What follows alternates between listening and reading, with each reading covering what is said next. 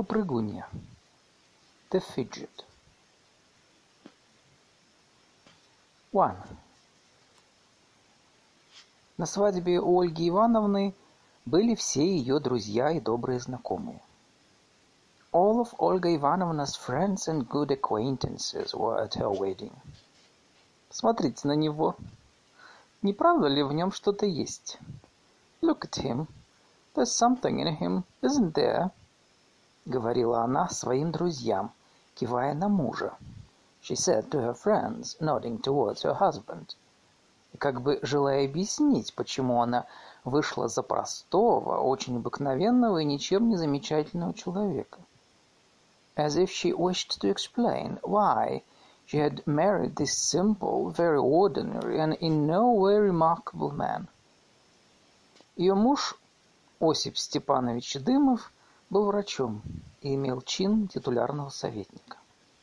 Her husband, Осип Степанович Дымов, was a doctor and held the rank of titular counselor. Служил он в двух больницах. He worked in two hospitals. В одной сверхштатным ординатором, as an intern in one, в другой прозектором, and as a prosector in the other. Ежедневно от девяти часов утра до полудня он принимал больных и занимался у себя в палате. Every day from nine o'clock till noon he received patients and was busy with his ward. А после полудня ехал на конке в другую больницу, где вскрывал умерших больных. And in the afternoon he took a horse tram to the other hospital, where he dissected dead patients. Частная практика его была ничтожна, рублей на 500 в год. His private practice was negligible, some 500 rubles a year. Вот и все. That was all. Что еще можно про него сказать? What more could be said of him? А между тем, Ольга Ивановна и ее друзья и добрые знакомые были не совсем обыкновенные люди, and yet Olga Ivanovna and her friends and good acquaintances were not exactly ordinary people. Каждый из них был чем-нибудь замечателен и немножко известен. Each of them was remarkable for something and of some renown. Имел уже имя и считался знаменитостью. Already had a name and was considered a celebrity. Или же, хотя и не был еще знаменит, но зато подавал большие надежды. Or, if not yet a celebrity, held out the brightest hopes. Артист из драматического театра – большой, давно признанный талант. An actor in the theater – a big, long recognized talent. Изящный, умный скромный человек и отличный чтец. Graceful, diligent and humble man – an excellent reader, учивший Ольгу Ивановну читать, who taught Ольга Ивановна recitation. Певец из оперы, добродушный толстяк. An opera singer, a fat, good-natured man, со вздохом уверявший Ольгу Ивановну, что она губит себя, who sighed as he assured Olga Ivanovna that she was ruining herself. Если бы она не ленилась и взяла себя в руки, that if she stopped being lazy and took herself in hand, то из нее вышла бы замечательная певица. She would become an excellent singer. Затем несколько художников и во главе их жанрист, анималист и пейзажист Рябовский. Then several artists, chief among them the genre, animal and landscape Пейнта Рябовский. Очень красивый, белокурый молодой человек лет двадцати пяти. A very handsome young man of about twenty-five, имевший успех на выставках, was successful at exhibitions и продавший свою последнюю картину за пятьсот рублей – and whose last picture had sold for five hundred rubles. Он поправлял Ольге Ивановне ее этюды и говорил. He corrected Olga Ivanovna's studies and said, что из нее, может быть, выйдет толк. that something might come of her. Затем виолончелист, у которого инструмент плакал. Then a cellist, whose instrument wept. И который откровенно сознавался, что из всех знакомых ему женщин умеет аккомпанировать одна только Ольга Ивановна. And who confessed sincerely that of all the women he knew Olga Ivanovna alone was able to accompany him. Затем литератор, молодой, но уже известный, писавший повести, пьесы и рассказы. Then a writer, young but already known, who wrote novellas, plays and stories. Еще кто? Who else? Ну, еще Василий Васильевич, барин, помещик, Well, there was also Vasily Vasilievich, squire, landowner, dilettante illustrator и vignettist, dilettante illustrator and vignette painter, сильно чувствовавший старый русский стиль, who had a strong feeling for the old Russian style, былину и эпос, heroic song and epic, на бумаге, на фарфоре – На закопченных тарелках он производил буквально чудеса. He literally performed miracles on paper, porcelain and smoked glass. Среди этой артистической, свободной, и избалованной судьбой компании, правда, деликатной и скромной, amidst this artistic, free and fate-pampered company, delicate and modest, но вспоминавший о существовании каких-то докторов только во время болезни, but who remembered the existence of all these doctors only when they were sick, для которой имя Дымов звучало так же безразлично, как Сидоров или Тарасов, and for whom the name Dymov sounded as nondescript as Сидоров or Тарасов, среди этой компании Дымов казался чужим, лишним и маленьким. Amidst this company Dymov seemed foreign, superfluous and small, хотя был высок ростом и широк в плечах. Though he was a tall and broad-shouldered man. Казалось, что на нем чужой фрак, и что, что у него приказческая бородка. Seemed as if he were wearing someone else's tailcoat and had a salesman's beard. Впрочем, если бы он был писателем или художником, however, if he had been a writer or an artist, то сказали бы, что своей бородкой напоминает Золя. They would have said his little beard made him look like Эмиль Зола.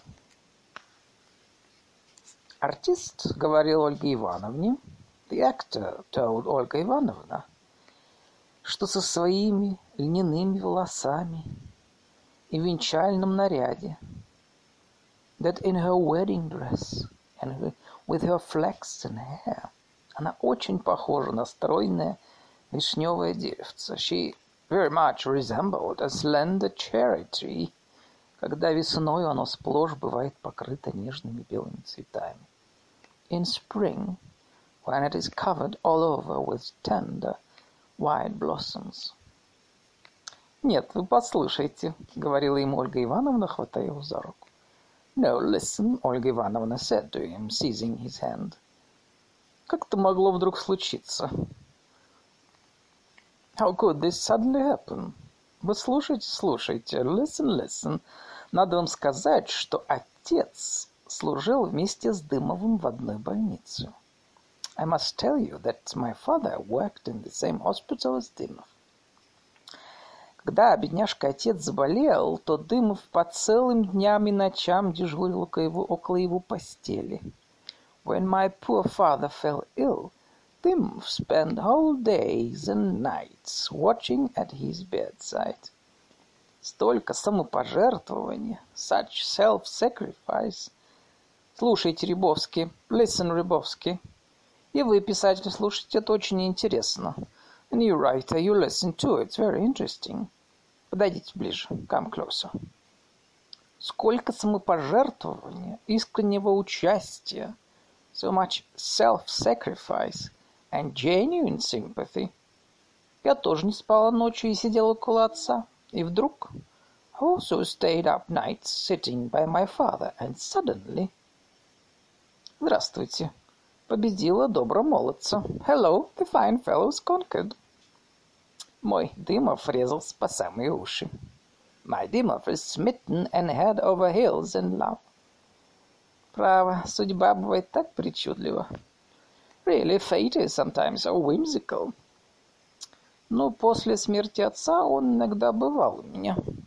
Well, after my father's death, he called on me occasionally. Встречался на улице, и в один прекрасный вечер бац!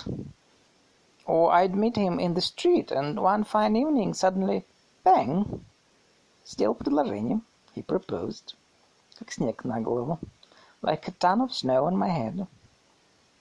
Я всю ночь проплакала и сама влюбилась адски. I cried all night and fell internally, infernally in love myself. И вот, как видите, стал супругой.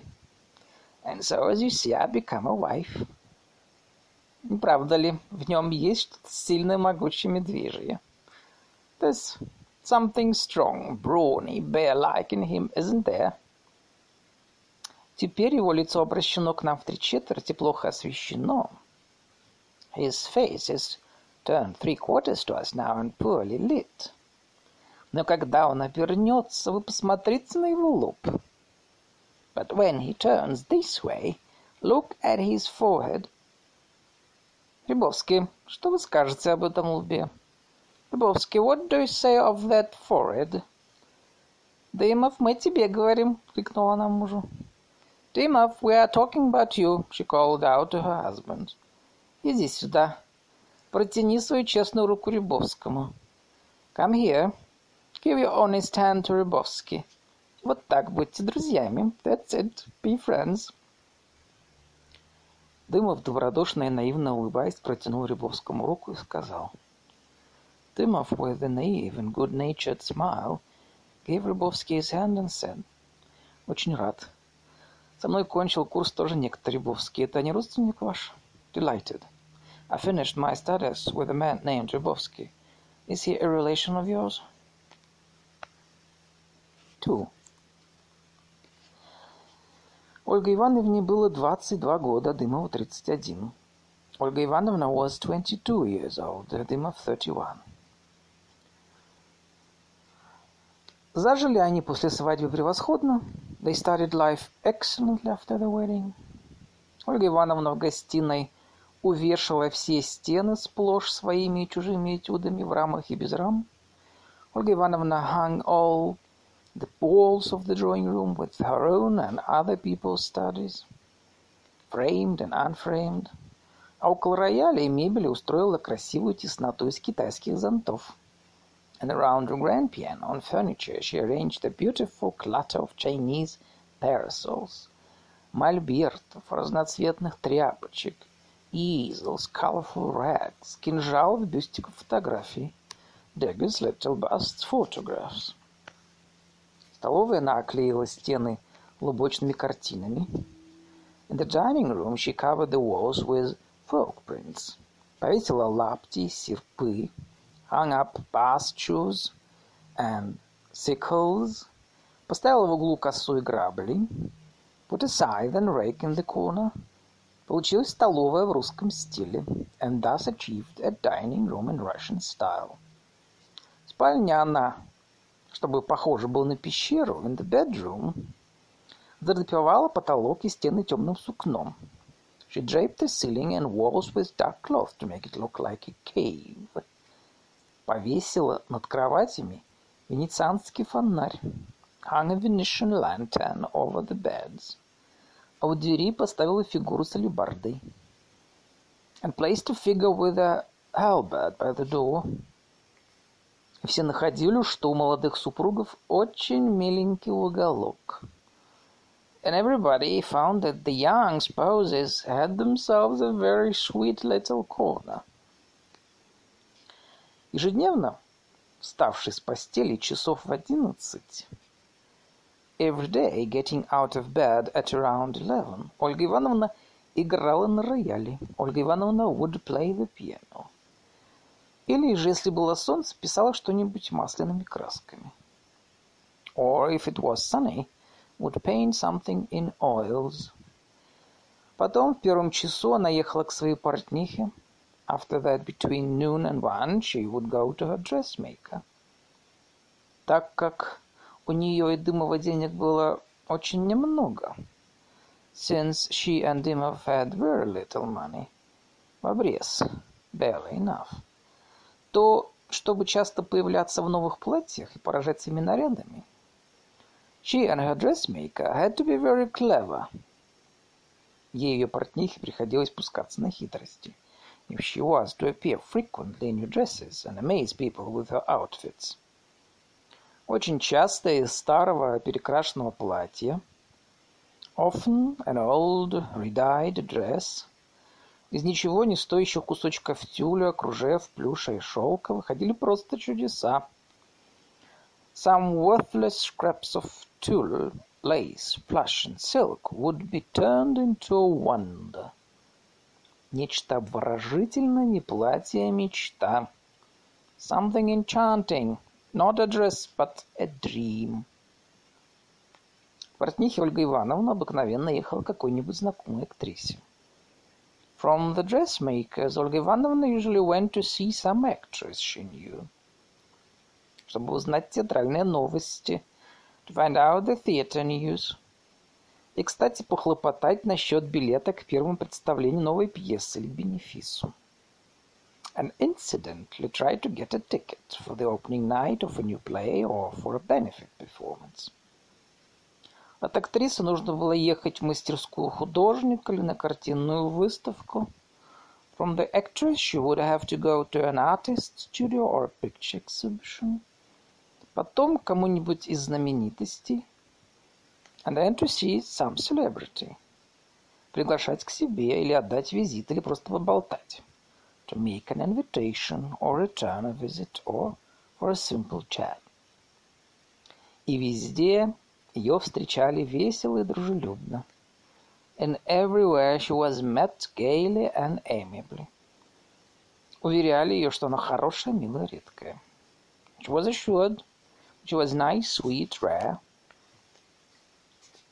те, которых она называла знаменитыми и великими, принимали ее как свою. Those whom she called famous and great received her like one of themselves, как ровню, like an equal, и пророчили ей в один голос, and in one voice prophesied, что при ее талантах, вкусе и уме that with her talents, taste and intelligence, если она не взбросается, выйдет большой толк. She would have great success if she did not disperse herself. Она пела, играла на рояле, писала красками. She sang, played the piano, painted. Лепила, участвовала в любительских спектаклях, sculpted, took part in amateur theatricals.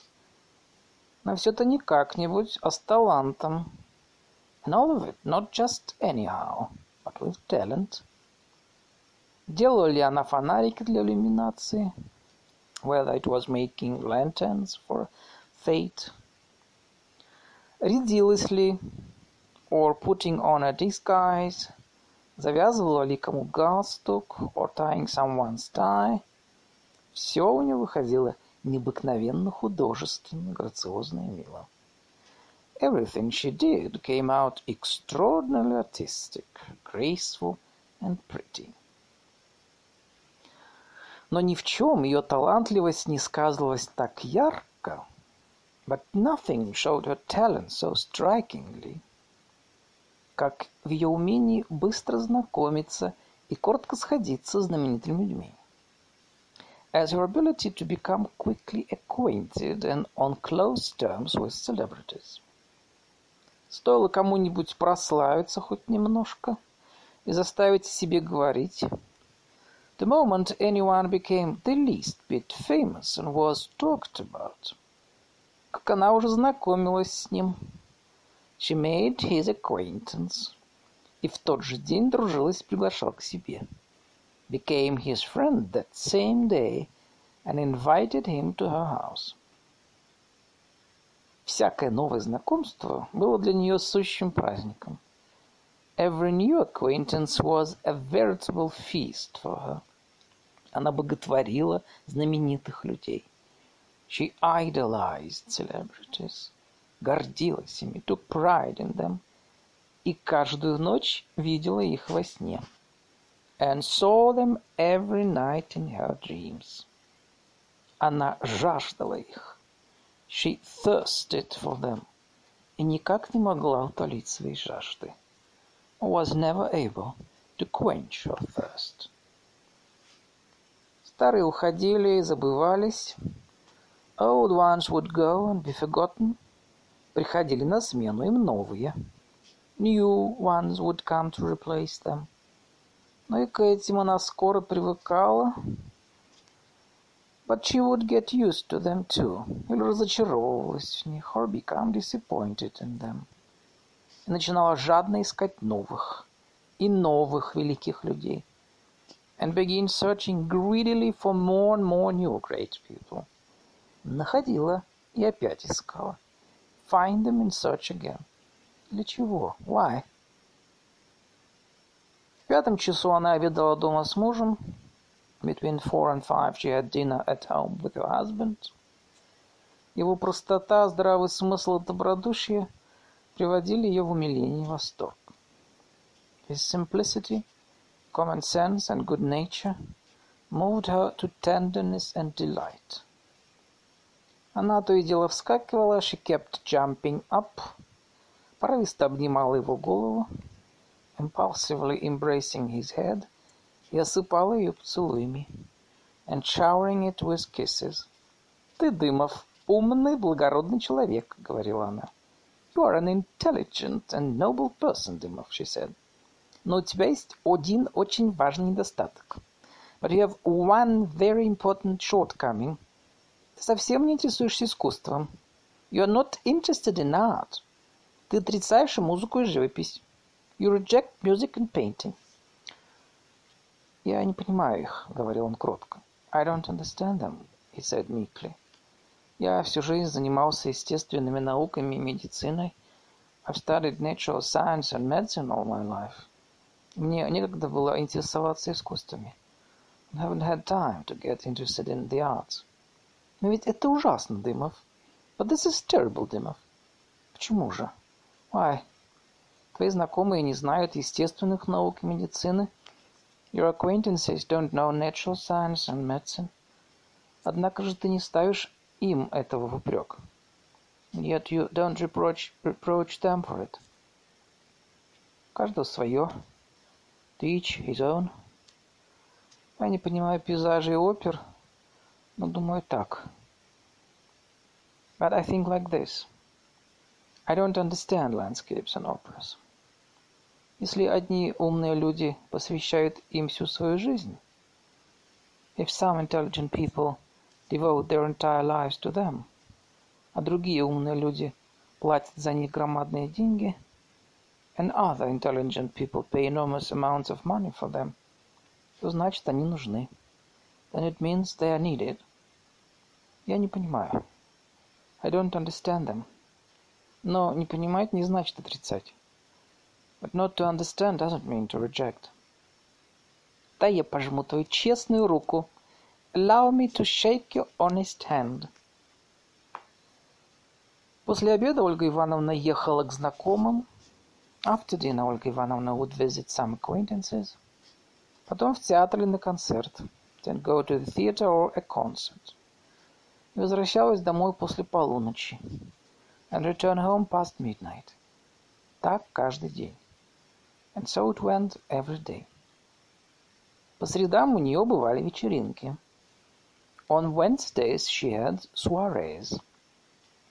На этих вечеринках хозяйка и гости не играли в карты и не танцевали. At these soirees the hostess and her guests did not play cards or dance, а развлекали себя разными художествами, but entertained themselves with various arts. Актер из драматического театра читал. The actor recited. Певец пел. The singer sang. Художники рисовали в альбомы. The artists did drawings in albums, которых у Ольги Ивановны было множество. Of which Ольга Ивановна had many. Виолончелист играл. The cellist played. Сама хозяйка тоже рисовала, лепила, пела и компонировала. And the hostess herself also drew, sculpted, sang and accompanied. В промежутках между чтением, музыкой и пением говорили и спорили о литературе. Between the recitations, music and singing, they talked and argued about literature, театре и живописи, theater and painting. Дам не было потому что Ольга Ивановна всех дам, кроме актрисы своей портнихи, считала скучными и пошлыми. There were no ladies, because Olga Ivanovna considered all ladies, except for actresses and her dressmaker, to be boring and banal. Ни одна вечеринка не обходилась без того.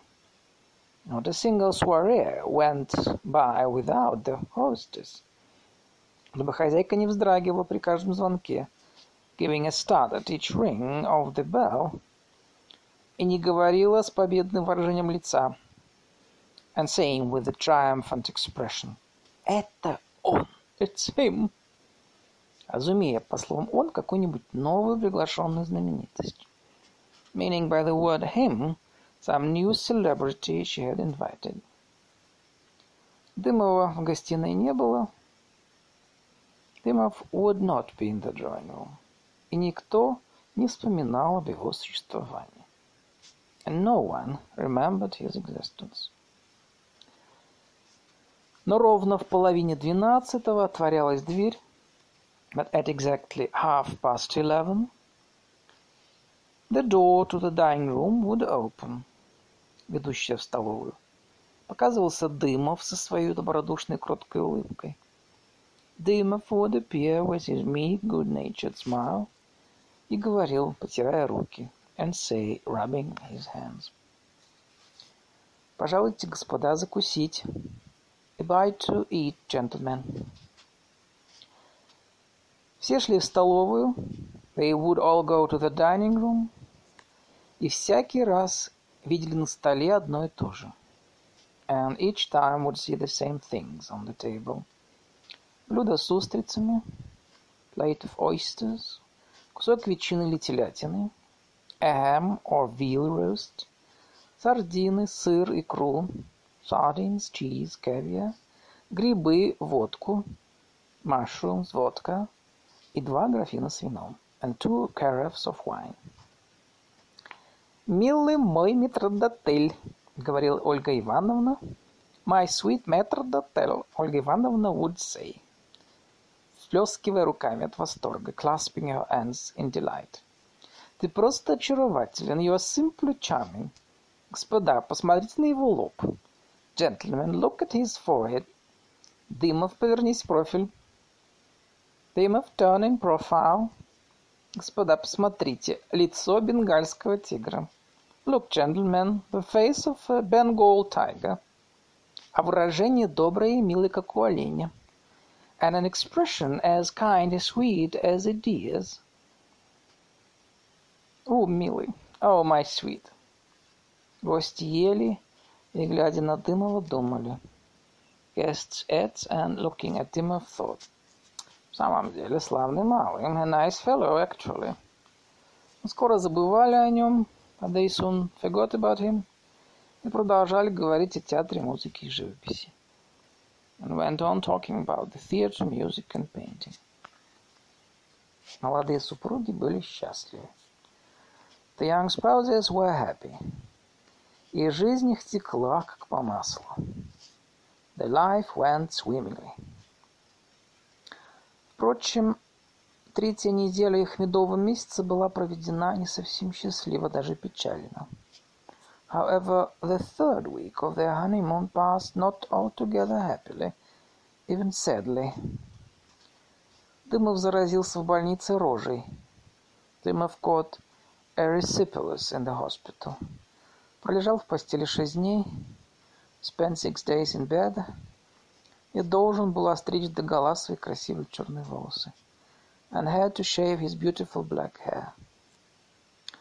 Ольга Ивановна сидела около него и горько плакала. Ольга Ивановна sat with him and wept bitterly.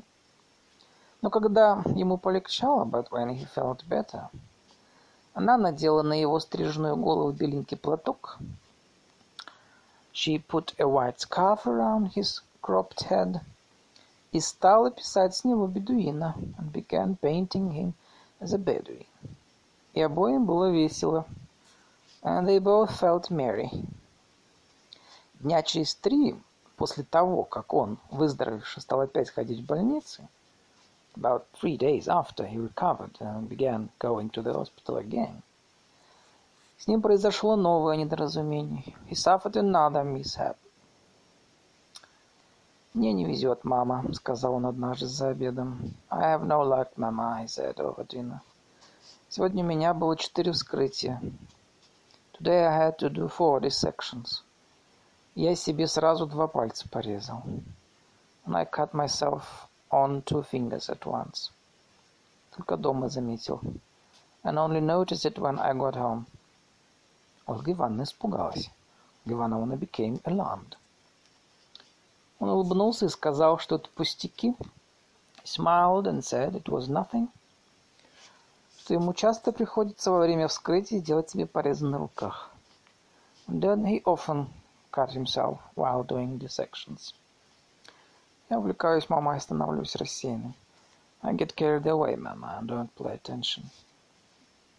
Ольга Ивановна с тревогой ожидала трупного заражения. Ольга Ивановна worriedly anticipated blood poisoning. По ночам молилась Богу and prayed to God at night. Но все обошлось благополучно. But nothing bad happened. И опять потекла мирная и счастливая жизнь без печали и тревог. And again their peaceful, happy life flowed on without sorrows or alarms. Настоящее было прекрасно, the present was beautiful, а на смену ему приближалась весна, and it would be replaced by the approaching spring Уже улыбавшаяся издали и обещавшая тысячу радостей. Already smiling from afar and promising a thousand joys. Счастью не будет конца. There would be no end of happiness. В апреле, в мае, в июне дача далеко за городом. In April, May and June a dacha far from town. Прогулки, этюды, рыбная ловля, walks, sketching, fishing – соловьи, а потом с июля до самой осени поездка художников на Волгу, and nightingales, and then from July right till fall an artist trip to the Volga. И в этой поездке, как непременный член Сосьеты, будет принимать участие Ольга Ивановна. And Olga Ivanovna would take part in that trip too, as a permanent member of the Society. Она уже сшила себе два дорожных костюма из холстинки – She had already had two simple linen traveling outfits made. Купила на дорогу красок, кистей, холста. And had bought some paints, brushes and canvases и новую палитру and a new palette to take along. Почти каждый день к ней приходил Рябовский. Рябовский came to her almost every day. Тут посмотреть, какие она сделала успехи по живописи to see what progress she had made in painting. Когда она показывала ему свою живопись, when she showed him her paintings, он засовывал руки глубоко в карманы, he thrust his hands deep into his pockets, крепко сжимал губы, сопел и говорил, pressed his lips tightly, sniffed and said, thanks. Это облако вас кричит. Wow, now, this cloud you've made too loud. Оно освещено не по-вечернему. It's not the evening light. Передний план как-то сжеван. The foreground is somehow chewed up. Что-то, понимаете ли, не то. And there's something off here, you see? А избушка вас подавилась чем-то жалобно пищит, and your little cottage is choking on something and squealing pitifully. Надо бы этот угол потемнее взять. Bit darker. А в общем, недурственно. But in general, it's not bad at all. Хвалю. My compliments. И чем он непонятнее говорил, тем легче Ольга Ивановна его понимала. And the more incomprehensibly he spoke, the more easily Olga Ivanovna understood him. 3. На второй день Троицы, после обеда, on the day after Pentecost, Дымов купил закуски и конфет и поехал к жене на дачу. Dymov bought some snacks and sweets after dinner and went to his wife at the dacha. Он виделся с ней уже две недели, сильно соскучился. He had not seen her for two weeks and missed her sorely. Сидя в вагоне и потом отыскивая большой роще свою дачу, sitting on the train and then looking for his dacha in the big woods, он все время чувствовал голод и утомление, felt hungry and tired all the while и мечтал о том, как он на свободе поужинает вместе с женой, потом завалится спать. And dreamt of having a leisurely supper with his wife and then dropping off to sleep. Ему весело было смотреть на свой сверток, and it cheered him to look at his bundle, в котором были завернуты икра, сыр и белорыбица. With it wrapped up caviar, cheese and white salmon. Когда он отыскал свою дачу и узнал ее, уже заходило солнце. By the time he found his dacha and recognized it, the sun was already setting. Старуха горничная сказала, что барыни нет дома. The old maid said that the lady was not at home. То должно быть, они скоро приедут.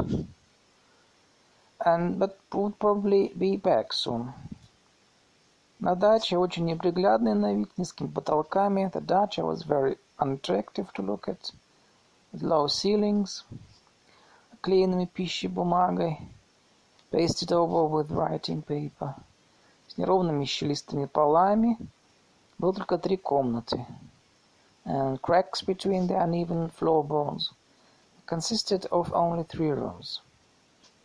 В одной стояла кровать, в другой на стульях и окнах валялись холсты, In one room stood a bed, and the second there were canvases, brushes, кисти, засоленная бумага, um, greasy paper and men's jackets, мужские пальто и шляпы, and hats lying about on the chairs and window sills.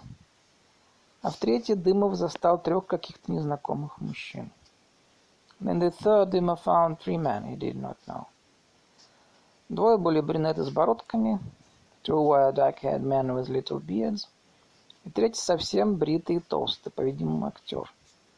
And the third one was clean-shaven and fat, apparently an actor. На столе кипел самовар. A samovar was boiling on the table. «Что вам угодно?» — спросил актер басом, нелюдимо оглядывая Дымова. «What can I do for you?» — the actor asked in a bass voice, giving Dymov an unsociable look. «Вам Ольгу Ивановну нужно погодить, она сейчас придет». «Is it Ольга Ивановна you want?» «Wait, she'll come soon». Дымов сел и стал дожидаться. Дымов sat down and began to wait. Один из брюнетов, сонный и вяло поглядывая на него, one of the dark-haired men, glancing at him sleepily and sluggishly, Налил себе чаю, спросил. Poured himself some tea and asked. Может, чаю хотите? Want some tea? Дыму хотелось. И пить, и есть. Дымов wanted to drink and to eat. Но чтобы не портить себе аппетит, он отказался от чая. But he declined the tea so as not to spoil his appetite. Скоро послышались шаги и знакомый смех. Soon footsteps and familiar laughter were heard. Хлопнула дверь. The door banged. И в комнату вбежала Ольга Ивановна.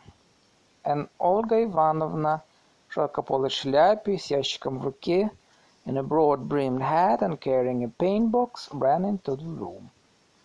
Вслед за нею большим зонтом и со складным стулом вошел веселый краснощекий Рябовский. Followed by the gay, red-cheeked Rябовский with the big parasol and a folding chair. «Тымов!» — вскрикнула Ольга Ивановна и вспыхнула от радости.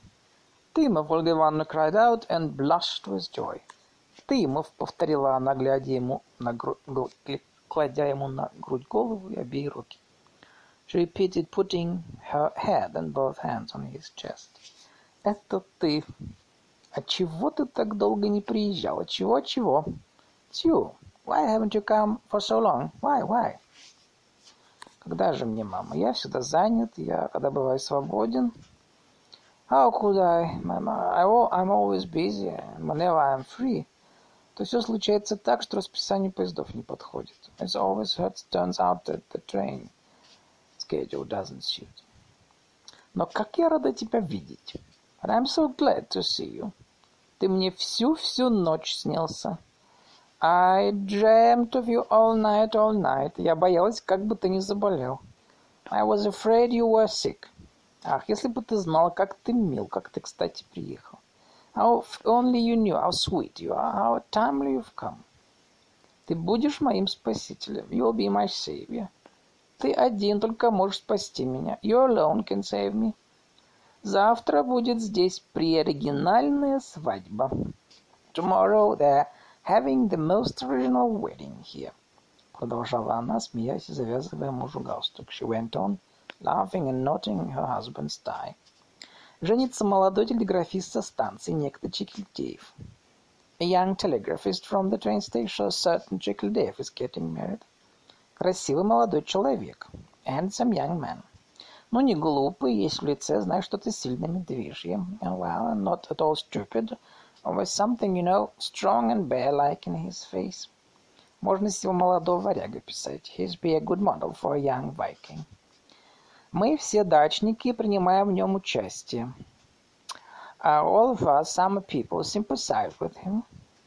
И дали ему честное слово быть у него на свадьбе. And have given our word of honor to come to his wedding.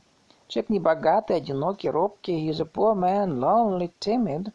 И, конечно, было бы грешно отказать ему в участии. And, of course, it would be a sin to deny him our sympathy. Представь, после обедни венчание. Imagine, after the liturgy, there'll be the wedding. Потом из церкви все пешком до квартиры невесты, and then we'll go on foot from the church to the bride's place. Понимаешь, роща, пение птиц, you understand, the woods, the birds sing, солнечные пятна на траве, patches of sun on the grass — и все мы разноцветными пятнами на ярко-зеленом фоне, and all of us like colored spots against a bright green background. Преоригинально, most original, во вкусе французских экспрессионистов. In the style of the French impressionists. Но, Дымов, в чем я пойду в церковь? But, Дымов, what am I to wear to church? сказала Ольга Ивановна и сделала плачущее лицо. Ольга Ивановна said and made a tearful face. У меня здесь ничего нет, буквально ничего. I've got nothing here, literally nothing. Ни платья, ни цветов, ни перчаток. No dress, no flowers, no gloves. Ты должен меня спасти. You must save me. Если приехал, то значит, сама судьба велит тебе спасать меня. Since you've come, it means fate itself is telling you to save me. Возьми, мой дорогой, ключи. Tell, take the keys, my dear. Поезжай домой. Go home. И возьми там в гардеробе мое розовое платье. And get my pink dress from the wardrobe. Ты его помнишь, оно висит первое. Remember, it's hanging in front. Потом в кладовой с правой стороны на полу ты увидишь две картонки. Then in the closet on the floor, on the floor to the right you'll see two boxes. Как откроешь верхнюю, open the top one, и там там все тюль. You see тюль, тюль, тюль, тюль, тюль, разные лоскутки, а под ними цветы. And all sorts of scraps and flowers under them. Цветы все вынь осторожно, take the flowers out carefully. Постарайся тут не помять. And darling, try not to crush them. А потом я их выберу. And I'll choose what I want later. И перчатки купи. And buy some gloves. Хорошо, сказал Дымов. All right, said Дымов. Я завтра поеду и пришлю. I'll go tomorrow and send it all. Когда же завтра? Спросила Ольга Ивановна посмотрела на него с удивлением. «Why tomorrow?» Ольга Ивановна asked and looked at him in surprise. «Когда же ты успеешь завтра?» «You won't have time tomorrow?» «Завтра отходит поезд первый в девять часов, а венчание в одиннадцать. The first train leaves at nine tomorrow, and the wedding is at eleven. Нет, голубчик, надо сегодня, обязательно сегодня. No, dearest, it has to be today. Absolutely today. Если завтра тебе нельзя будет приехать, то пришли с рассыльным. If you can't come back tomorrow, send it with a courier. Ну иди же, иди же. Well, go. Сейчас должен прийти пассажирский поезд. The train must be coming right now. Не опоздай, Дуся. Don't be late, darling. Хорошо. All right. «Ах, как мне жаль тебя отпускать», — сказала Ольга Ивановна. «Oh, how sorry I am to let you go», — сказала Ольга Ивановна. И слезы навернулись у нее на глазах. Tears brimming in her eyes. «И зачем я, дура, дала слово телеграфисту? And why, why was I such a fool as to give telegraphist my word?» Дымов быстро выпил стакан чаю. Дымов quickly drank a cup of tea. Взял баранку, took a pretzel — кротко улыбаясь, пошел на станцию. Smiling meekly went to the station. А икру, сыр и белорыбицу, and the caviar cheese and the white salmon, съели два брюнета и толстый актер. Were eaten by the two dark-haired gentlemen and the fat actor.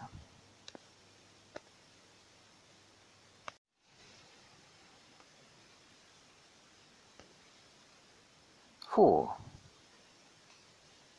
Тихую лунную июльскую ночь Ольга Ивановна стояла на палубе волжского парохода. On a quiet, moonlit July night, Ольга Ивановна stood on the deck of a Volga steamer и смотрела то на воду, то на красивые берега. Gazed now at the water, now at the beautiful banks. Рядом с нею стоял Рябовский Beside her stood Рябовский и говорил ей, что черные тени на воде не тени, а сон. Was saying to her that the black shadows on the water were not shadows, but a dream. Что ввиду этой колдовской воды с фантастическим блеском, that at the sight of this magical water with its fantastic gleam, Ввиду бездонного неба и грустных задумчивых берегов, говорящих о суете нашей жизни, At the sight of the fathomless sky and melancholy, pensive banks that speak of the vanity of our life, и о существовании чего-то высшего, вечного, блаженного, and the existence of something lofty, eternal, blissful, Хорошо бы забыться, умереть, стать воспоминанием. It would be good to fall into oblivion, to die, to become a memory. Прошедшее пошлое неинтересно, будущее ничтожно. Past is banal and uninteresting, the future insignificant. А это чудная, единственная в жизни ночь скоро кончится, сольется с вечностью. Зачем же жить? And this wondrous night, unique in their life, will soon end, will merge with eternity. Why then live? Ольга Ивановна прислушивалась то к голосу Рябовского, то к тишине ночи. And Olga Ivanovna listened now to Rябовski's voice, now to the silence of the night, и думала о том, что она бессмертна, и никогда не умрет. And thought she was immortal, would never die. Бирюзовый цвет воды, какого она раньше не видала, the turquoise color of the water, such as she never had never seen before, небо, берега, черные тени и безотчетная радость, наполнявшая ее душу. The sky, the banks, the black shadows, and the unaccountable joy that filled her heart. Говорили ей, что из нее выйдет великая художница. Told her that she would become a great artist. И что где-то там, за далью, за лунной ночью, в бесконечном пространстве, and somewhere beyond the distance, beyond the moonlight night, moonlit night, in infinite space, ожидают ее успех, слава, любовь народа. Success awaited her fame, people's love. Когда она, не мигая, долго смотрела вдаль, when she looked into the distance for a long time without blinking, ей чудились толпы людей, огни. She imagined crowds of people, lights, торжественные звуки музыки, festive sounds of music, крики восторга, shouts of delight. Сама она в белом платье и цветы. She herself in a white dress and flowers, которые сыпались на нее со всех сторон, pouring on her from all sides. Думала она также о том, She also thought that рядом с нею, облаготившись о борт, стоит настоящий великий человек, гений, Божий избранник. That beside her, leaning his elbows on the bulwark, stood a truly great man, a genius, one of God's chosen. Все, что он создал до сих пор, прекрасно, ново и необыкновенно. Everything he had created so far was beautiful, new and extraordinary. А то, что он создаст со временем, and what he would create in time, когда с возмужалостью окрепнет его редкий талант, when his rare talent was strengthened by maturity, будет поразительно неизмеримо высоко, would be astounding, immeasurably lofty. И это видно по его лицу. And this could be seen by his face. По манере выражаться, by his manner of expressing himself, и по его отношению к природе, and by his attitude towards nature О тенях, вечерних тонах, о лунном блеске, of the shadows, the evening hues, the shining of the moon. Он говорит как-то особенно своим языком.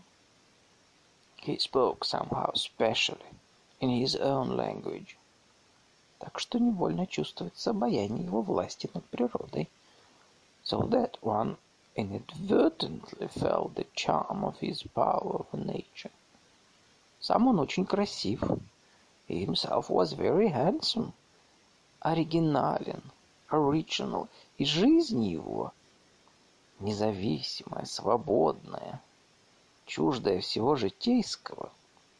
And his life, independent, free, foreign to everything mundane, похожа на жизнь птицы. Was like the life of a bird. Становится свежо, сказала Ольга Ивановна и вздрогнула. It's getting cool, said Ольга Ивановна, shivering. Боски окутал ее в свой плащ и сказала печально. Боски wrapped his cloak around her and said sorrowfully. Я чувствую себя в вашей власти. I feel I'm in your power. Я раб.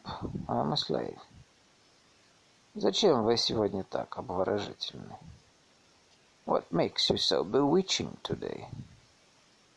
Он все время глядел на нее, не отрываясь. He gazed at her all the while, not tearing himself away. И глаза его были страшны, and his eyes were terrible. И она боялась взглянуть на него, and she was afraid to look at him. «Я безумно люблю вас», — шептал он дыша ей на щеку. «I love you madly», — he whispered, breathing on her cheek. «Скажите мне одно слово, я не буду жить, брошу искусство». Say one word to me, and I'll cease living. I'll abandon art. Бормотал он в сильном волнении и murmured in great agitation. Любите меня, любите. Love me, love. Не говорите так, сказала Ольга Ивановна, закрывая глаза. Don't speak like that, said Ольга Ивановна, closing her eyes. Это страшно. А Дымов? It's terrible. А Дымов? Что Дымов? Почему Дымов? Of Дымов? Why Дымов? Какое мне дело до Дымова? What do I care about Дымов? Волга, луна, красота, моя любовь.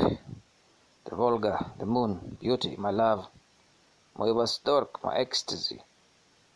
А никакого нет Дымова. There isn't any Дымов. А, я ничего не знаю. And I know nothing. Не нужно мне прошлого, I need no past. Мне дайте одно мгновение, один миг. Give me one instant, one moment.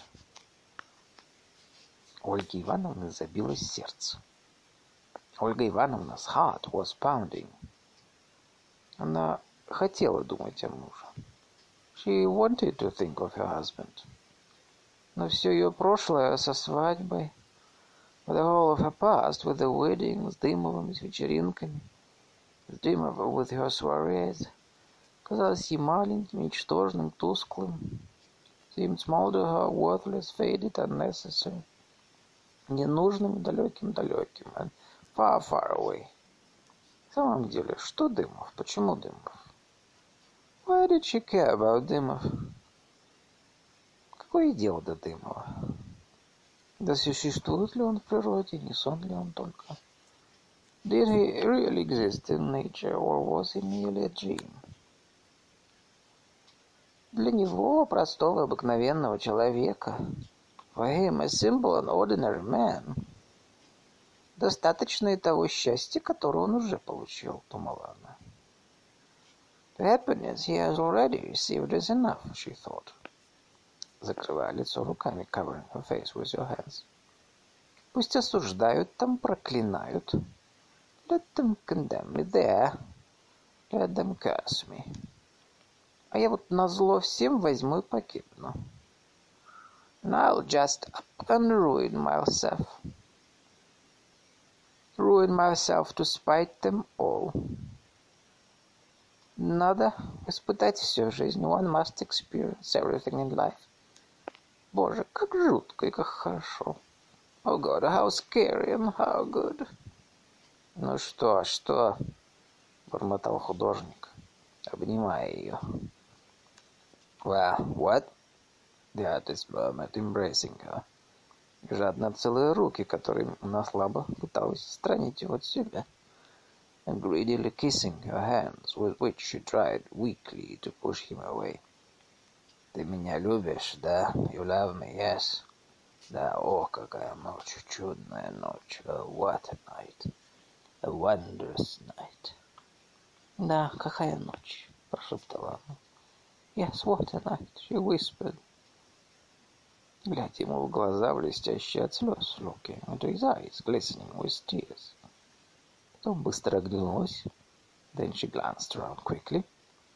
Обняла его и крепко поцеловала губы. Embraced him and kissed him hard on the lips. «Кинешме подходим», — сказал кто-то на другой стороне палубы. «Approaching Kineshma», someone said on the other side of the deck. Послышались тяжелые шаги. Heavy footsteps were heard. Проходил мимо человек из буфета. It was a man from the buffet walking by. «Послушайте», — сказала ему Ольга Ивановна, смеясь и плача счастья. «Listen», — Ольга Ивановна said to him, laughing and crying from happiness. «Принесите нам вина. Bring us some wine». Художник, бледный от волнения, the artist pale with excitement, сел на скамью, sat down on a bench, смотрел на Ольгу Ивановну обожающими благодарными глазами. Looked at Ольга Ивановна with adoring, grateful eyes. Потом закрыл глаза и сказал, томно улыбаясь. Then closed his eyes and said, smiling languidly, «Я устал. untied, и прислонился головой к борту. And he leaned his head against the bulwark. Five. 2 сентября день был теплый и тихий, но пасмурный. The second day of September was warm and still, but grey. Рано утром на Волге бродил легкий туман. Early in the morning a light mist wandered over the Volga. А после девяти часов стал накрапывать дождь. And after nine a drizzling rain set in. Не было никакой надежды, что небо прояснится. There was no hope that the sky would clear. За чаем Рябовский говорил Ольге Ивановне, Over tea Рябовский was saying to Ольга Ивановна, что живопись самое неблагодарное и самое скучное искусство. Painting was the most ungrateful and boring of arts. Что он не художник, that he was not an artist, что одни только дураки думают, что у него есть талант. And only fools thought he had talent. И вдруг ни с того ни с сего схватил нож. And suddenly, out of the blue, he seized a knife. Поцарапал им свой самый лучший этюд. And scratched the best of his studies. После чая он мрачно сидел у окна и смотрел на Волгу. After tea, he sat gloomily by the window, looked at the Volga. Волга уже была без блеска, тусклая, матовая, холодная на вид. And the Volga was without a gleam, dull, lusterless, cold-looking. Все, все напоминало приближение тоскливой хмурой осени. Everything, everything recalled the approach of melancholy dismal autumn. И казалось, что роскошные зеленые ковры на берегах. And it seemed as if nature stripped the Volga of luxurious green carpets on its banks. Алмазные отражения лучей, the diamond glance of the sun, прозрачную синюю даль, transparent blue distance, и все щегольское и парадное — Природа сняла теперь с Волги, and all that was smart and snowy, and packed it away in trunks till next spring. И уложила в сундуки до будущей весны, till next spring. И вороны летали около Волги и дразнили ее. And the crows flew about the Volga teasing her. Голая, голая, бе, бе. Львовский слушал их карканье, Боски listened to their cawing и думал о том, что он уже выдохся и потерял талант. He thought he was already played out and had lost his talent. Что все на этом условно, относительно и глупо. That everything in this world was conventional, relative and stupid. И что не следовало бы связывать себя с этой женщиной. And uh, he should not have tied himself to this woman. Одним словом, был не в духе и хандрил. In short, he was in a foul and splenetic mood. Ольга Ивановна сидела за перегородкой на кровати. Ольга Ивановна sat on the bed behind the partition. и, перебирая пальцами свои прекрасные льняные волосы, and fingering her beautiful flaxen hair, воображала себя то в гостиной, то в спальне, imagined herself now in the drawing room, now in the bedroom, то в кабинете мужа, now in her husband's study. Воображение уносило ее в театр, к портнихе и к знаменитым друзьям. Her imagination carried her to the theatre, to dressmakers, to her famous friends. Что-то они поделывают теперь. What were they doing now? Вспоминают ли они? Did they remember her? Сезон уже начался, и пора бы подумать о вечеринках. The season had already begun, and it was time to be thinking of soirees.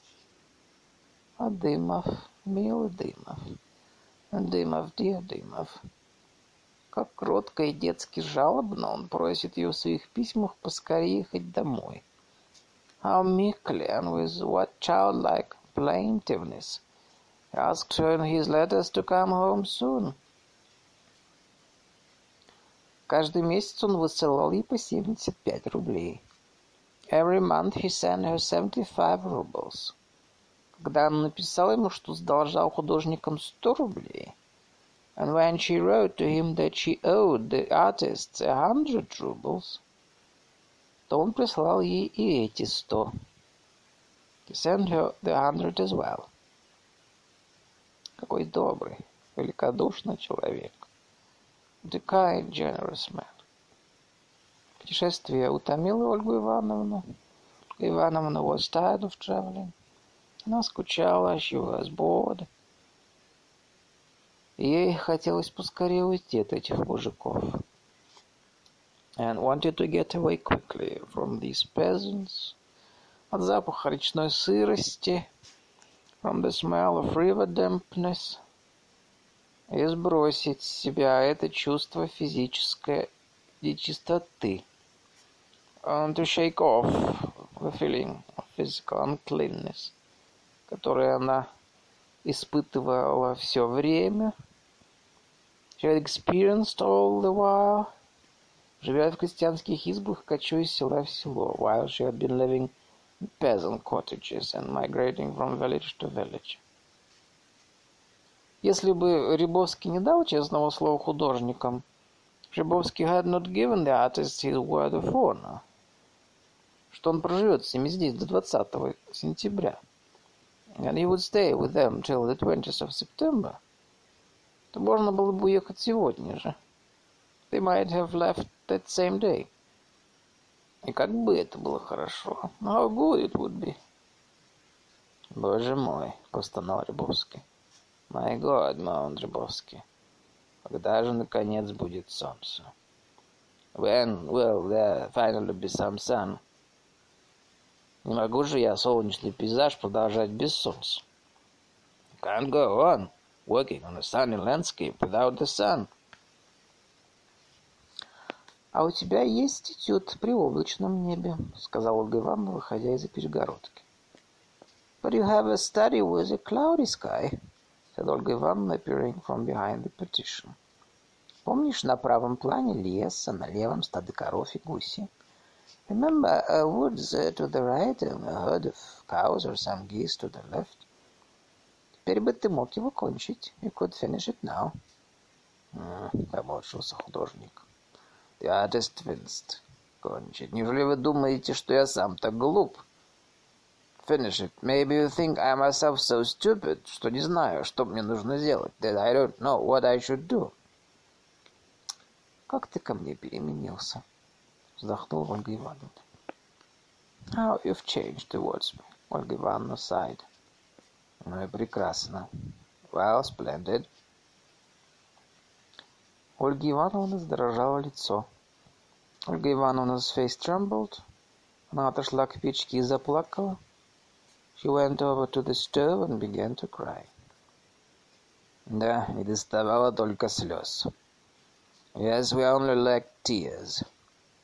Перестаньте, у меня тысяча причин плакать. Stop it, I have a thousand reasons to cry, однако же я не плачу. But I don't cry. Тысяча причин, всхлипнула Ольга Ивановна. A thousand reasons, Ольга Ивановна sobbed. Самая главная причина, что вы уже тяготитесь мной. The main reason is that I'm already a burden to you. Да, сказала она и зарыдала. Yes, she said and burst into tears. Если говорить правду, то вы стыдитесь нашей любви. If the truth were told, you are ashamed of our love. Вы все стараетесь, чтобы художники не заметили. Try to keep the artist from noticing it. Хотя этого скрыть нельзя. though it's impossible to hide it. Им все давно уже известно. And they've all known for a long time.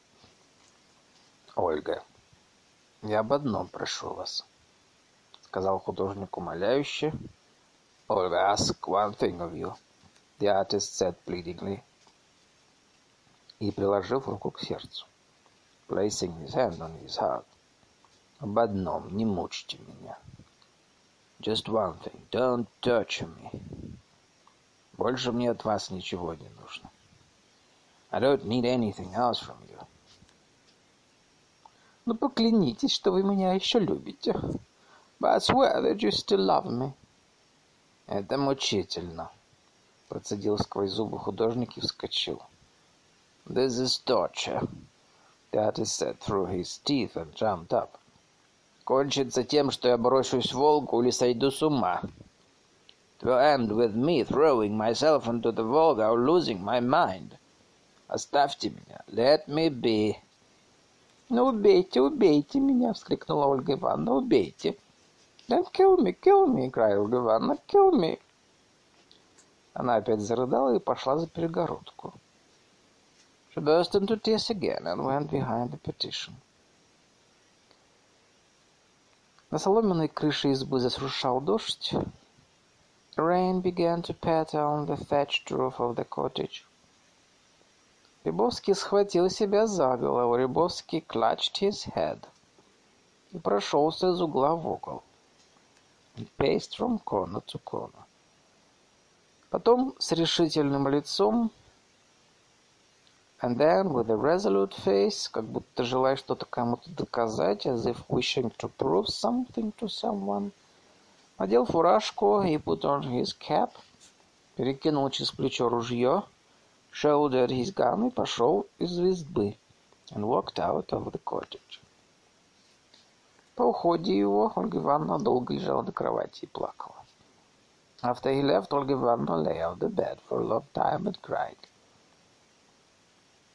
Сначала она думала о том, что хорошо бы отравиться.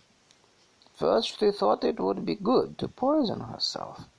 Чтобы вернувшись Серебовский застал ее мертвую — so that Tribowski would find her dead when he came back.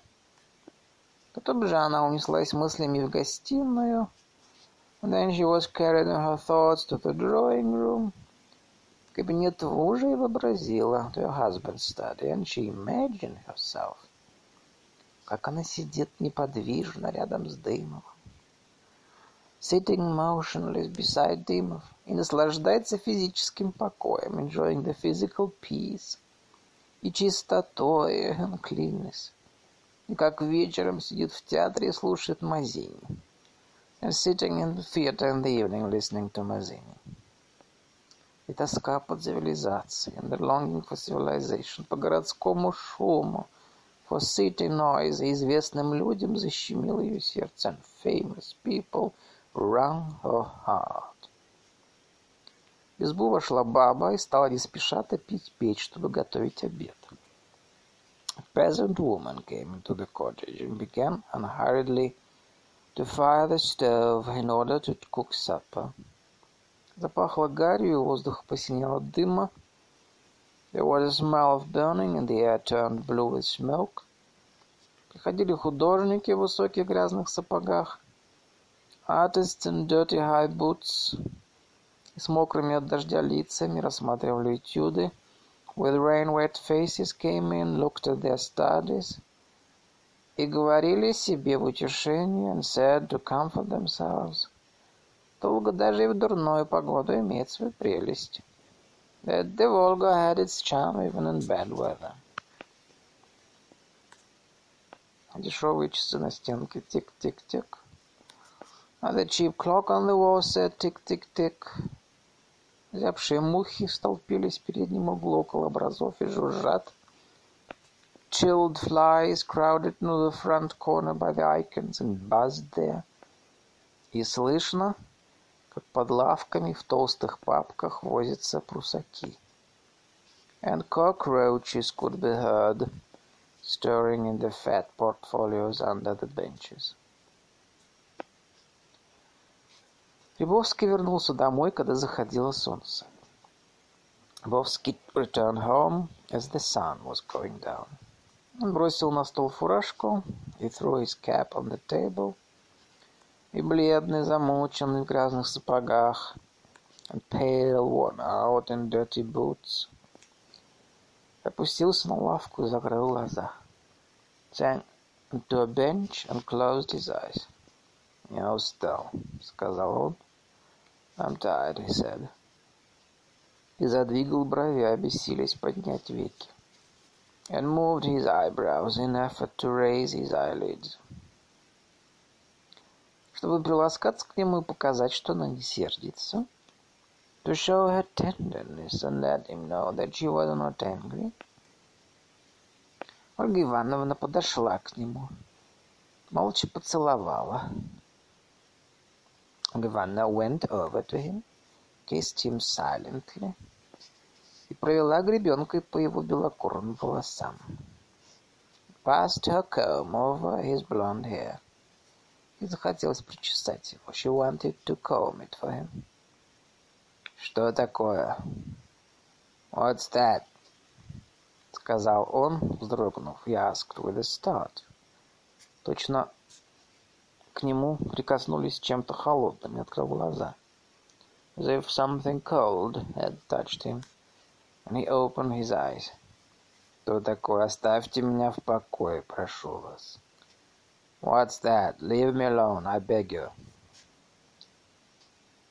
Он отстранил ее руками и отошел. He moved her aside with his hands and walked away. Ей показалось, что лицо выражало отвращение и досаду. And it seemed to her that his expression, his face expressed disgust and vexation.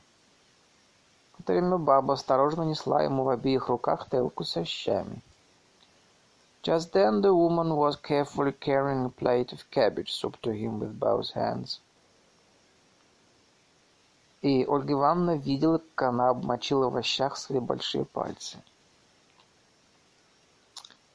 And Olga Ivanovna saw her thumbs dip into the soup. И грязная баба с перетянутым животом. And the dirty woman with her cross-tied belly. И щи, который стал жадно есть Рябовский and the soup that Zhubovsky began eating greedily. И изба, вся эта жизнь, um, a cottage and that whole life, которую вначале она так любила за простоту и художественный беспорядок, which she had liked so much at the beginning for its simplicity and artistic disorder, показались ей теперь ужасными now seemed horrible to her. Она вдруг почувствовала себя оскорбленной. She suddenly felt offended. Сказала холодно, and said coldly. Нам нужно расстаться на некоторое время. We must part for a time. А то со скуки мы можем серьезно поссориться. Otherwise we may quarrel seriously out of boredom. Мне это надоело. I'm sick of it. Сегодня я уеду. I'll leave today. На чем? На палочке верхом. How? Riding on a stick. Сегодня четверг, значит, в половине десятого придет пароход. Today is Thursday, which means the steamer will be coming at 9.30. А, да. Ну что ж, поезжай. Oh, yes. Well, go then сказал мягко Рябовский, утираясь вместо салфетки полотенцем. Бовский said gently, wiping his mouth with a towel instead of a napkin. Тебе здесь скучно и делать нечего. Your body, I have nothing to do. И надо быть большим эгоистом, чтобы удерживать тебя. And one would have to be a great egoist to keep you here. Поезжай. До двадцатого увидимся. Go, we'll see each other after the twentieth. Ольга Ивановна укладывалась весело. Ольга Ивановна packed cheerfully, даже щеки у нее разгорелись от удовольствия. And her cheeks even burned with pleasure. Неужели это правда? Спрашивала она себя. Could it be true, she asked herself. что скоро она будет писать в гостиной, that she would soon sit painting in a living room, а спать в спальне, and sleep in a bedroom, и обедать со скатертью, dine on a tablecloth. У нее отлегло от сердца. Her heart felt relieved. И она уже не сердилась на художника. She was no longer angry with the artist. «Краски и кисти я оставлю тебе, Рябуша», — говорила она. «I leave the paints and brushes for you, Рябуша», — she said. «Что останется, привезешь. Bring back whatever is left. Смотри же, без меня тут ни ленись, ни хандри, работай. See that you don't get lazy here without me or splenetic, but work. Ты у меня молодчина, Рябуша. I think you are a fine fellow, Рябуша.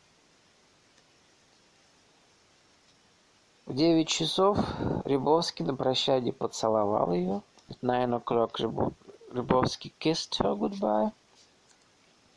Поцеловал ее для того, как она думала, что будет целовать. To avoid, as she thought, having to kiss her on the steamer. На пароходе при художниках и проводил на пристань. In front of the artist.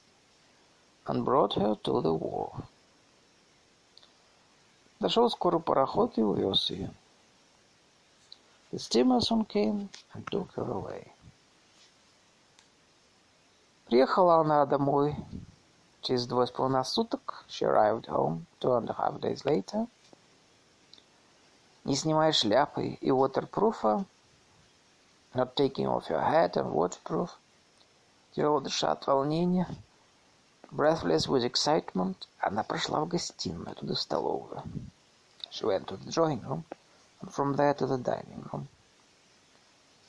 Дымов без сюртюка, Дымов in his shirt sleeves, в расстегнутой жилетке сидел за столом. His waistcoat, unbuttoned, was sitting at the table. Точил нож о вилку. And sharpening his knife on his fork. Перед ним на тарелке лежал рябчик. On the plate in front of him lay grouse.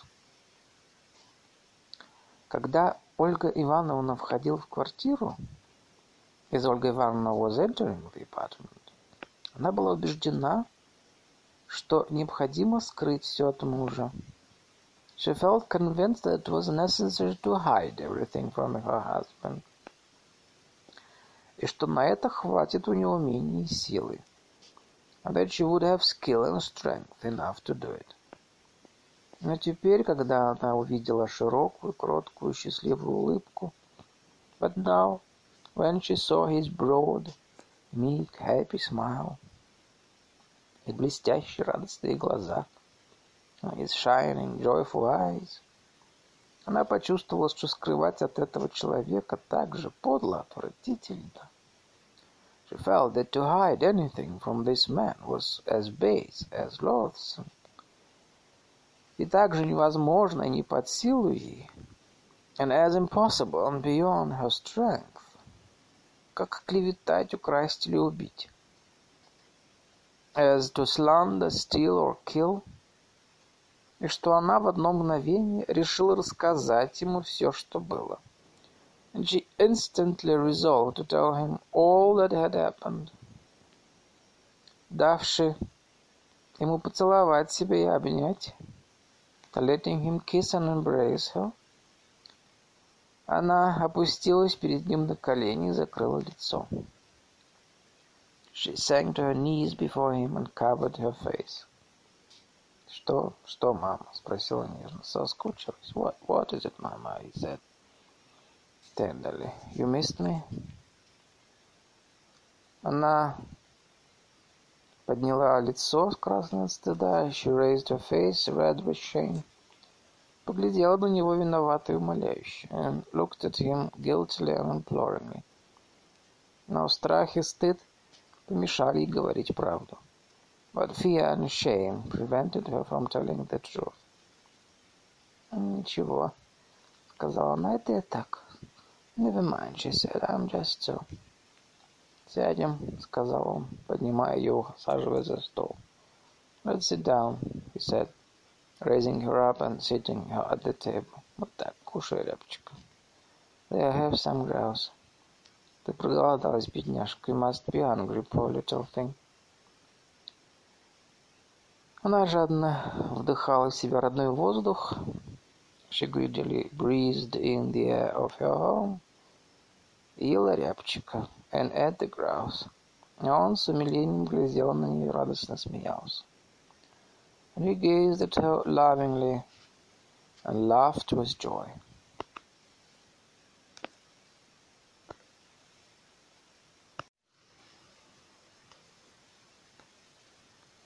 Six. По-видимому, с середины зимы Дымов стал догадываться, что его обманывают. Apparently, by the middle of winter, Dymov began to suspect that he was being deceived. Он, как будто у него была совесть нечиста, as if his own conscience were not clean, не мог уже смотреть жене прямо в глаза — could no longer look his wife straight in the eye, не улыбался радостно при встрече с нею, didn't smile joyfully when he met her. И чтобы меньше оставаться с нею наедине, and to avoid being alone with her, часто приводил к себе обедать своего товарища Крыстелева. Often brought to dinner his friend Крыстелев маленького стриженного человечка с помятым лицом, crop-headed little man with a crumpled face, который, когда разговаривал с Ольгой Ивановной, who, as he spoke with Ольга Ивановна, тот смущение расстегивал все пуговицы своего пиджака. His embarrassment would undo all the buttons of his jacket. И опять их застегивал.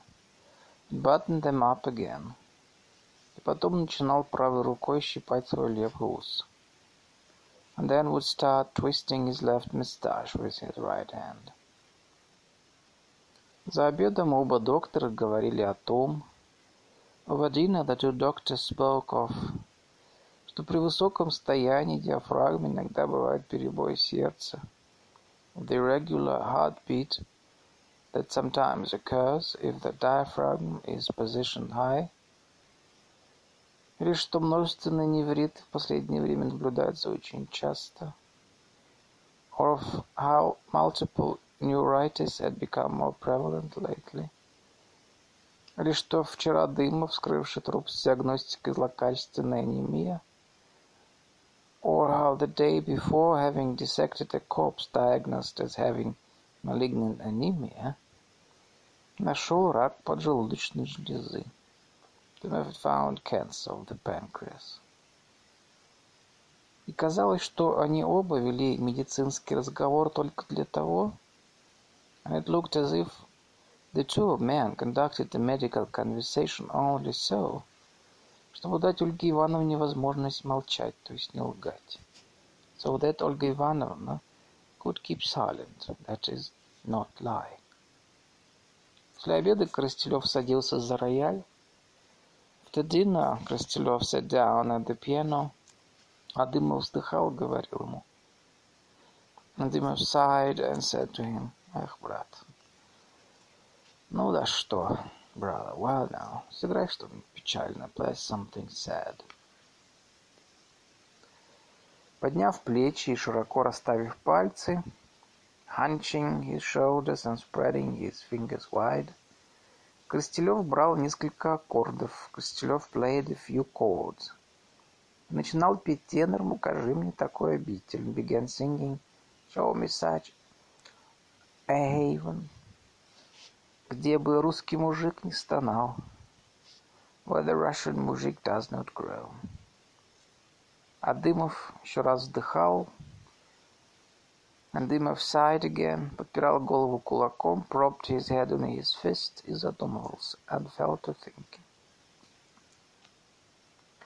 Последнее время Ольга Ивановна вела себя крайне осторожно.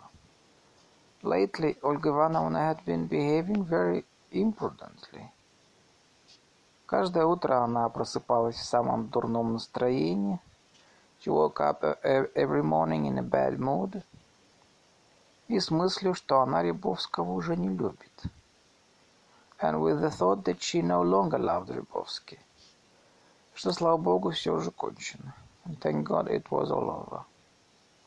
Но напившись кофе, она соображала, что Рябовский отнял у нее мужа, but after coffee she would realize that Rябовский had taken her husband, и что теперь она осталась без мужа и без Рябовского.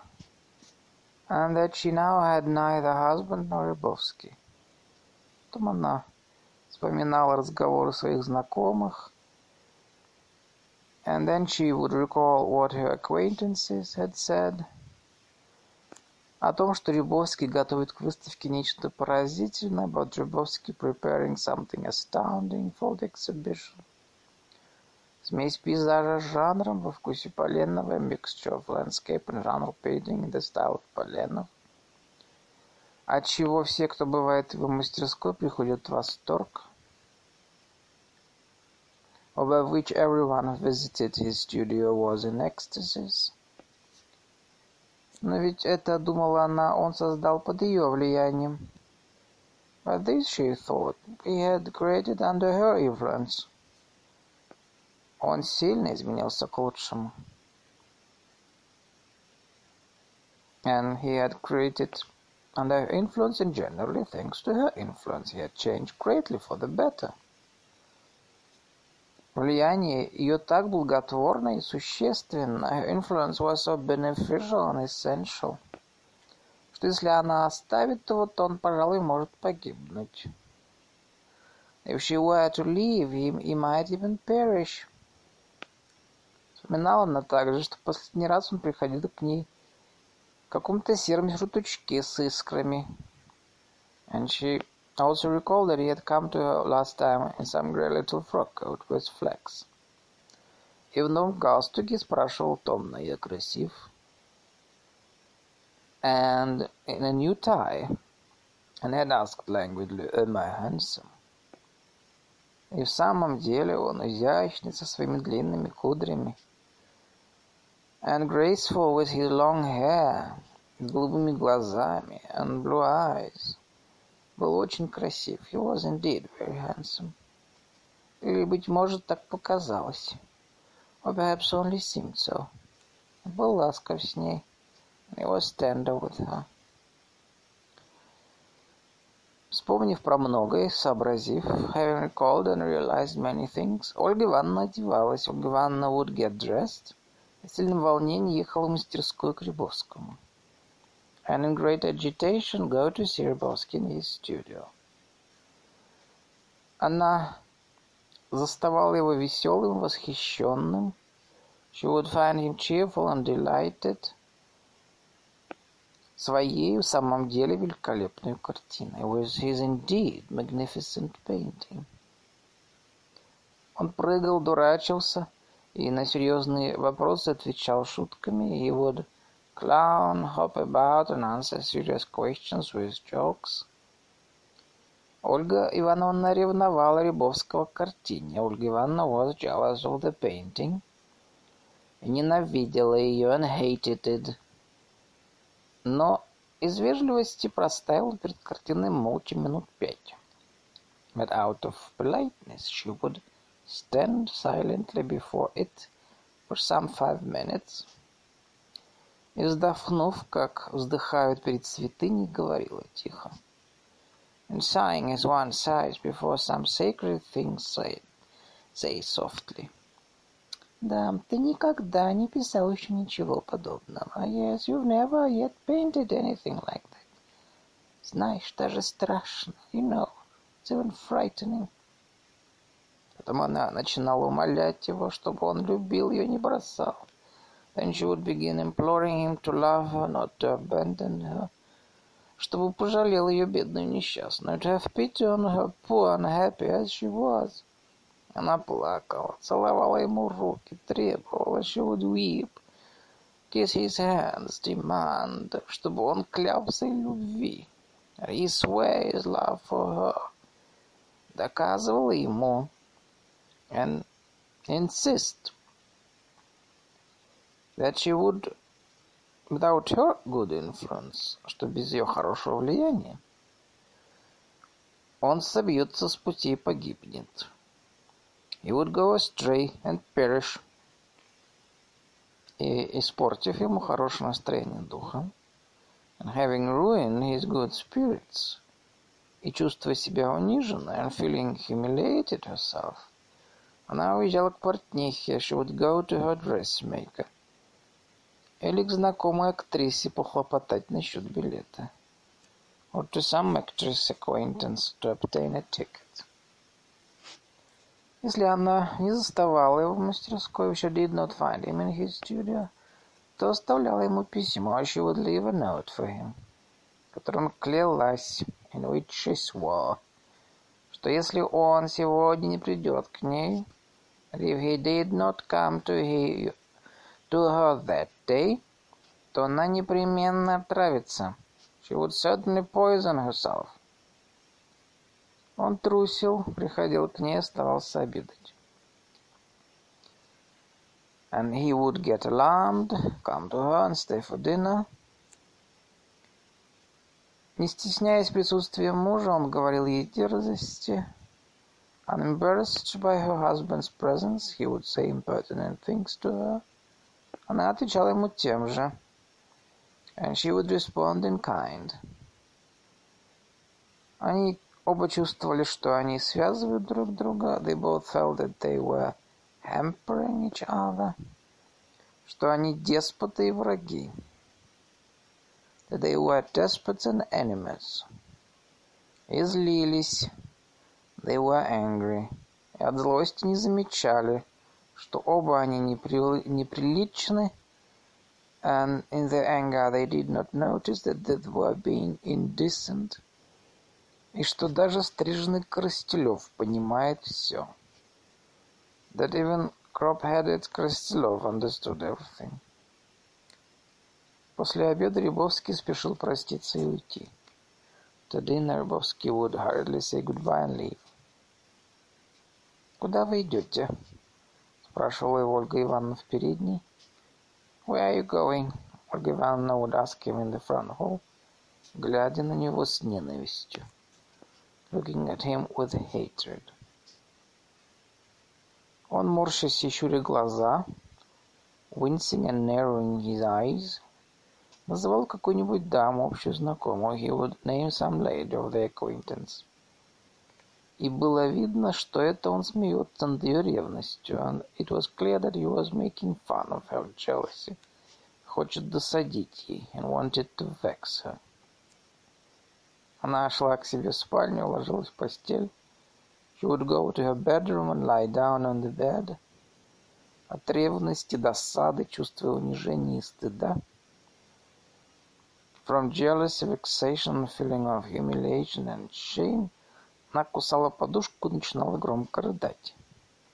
She would bite her pillow and begin crying loudly. Дымов оставлял Коростелева в гостиной, Дымов подлив Коростелев in the drawing room. Шел в спальню, come to the bedroom, сконфуженно, растерянно говорил тихо.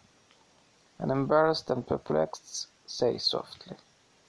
Не плачь громко, мама, зачем? Don't cry so loudly, mama. Why? Надо молчать об этом. You must keep it quiet.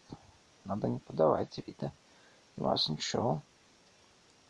Знаешь, что случилось, того же не поправишь. You know you can't mend what's happened.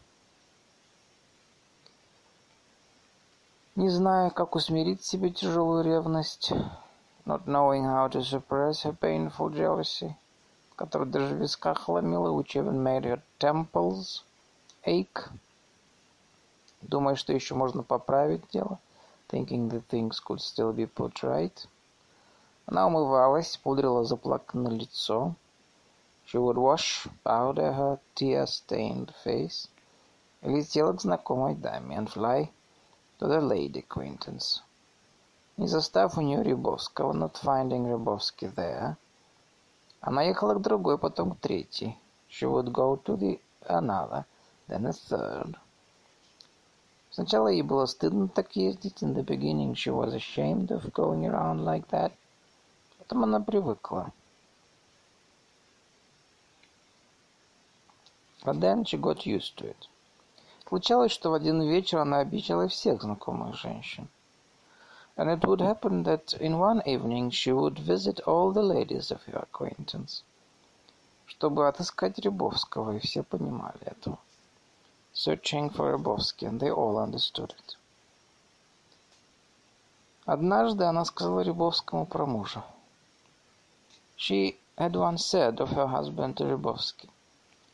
Этот человек гнетет меня своим великодушием. The man crushes me with his magnanimity. Эта фраза ей так понравилась. She liked the phrase so much, что, встречаясь с художниками, которые знали об ее романе с Рябовским, that whenever she met artists who knew about her affair with Rябовский, она всякий раз говорила про мужа. She would say of her husband – Делал энергический жест рукой, with an energetic gesture of the hand. Этот человек гнетет меня своим великодушием. The man crushes me with his magnanimity.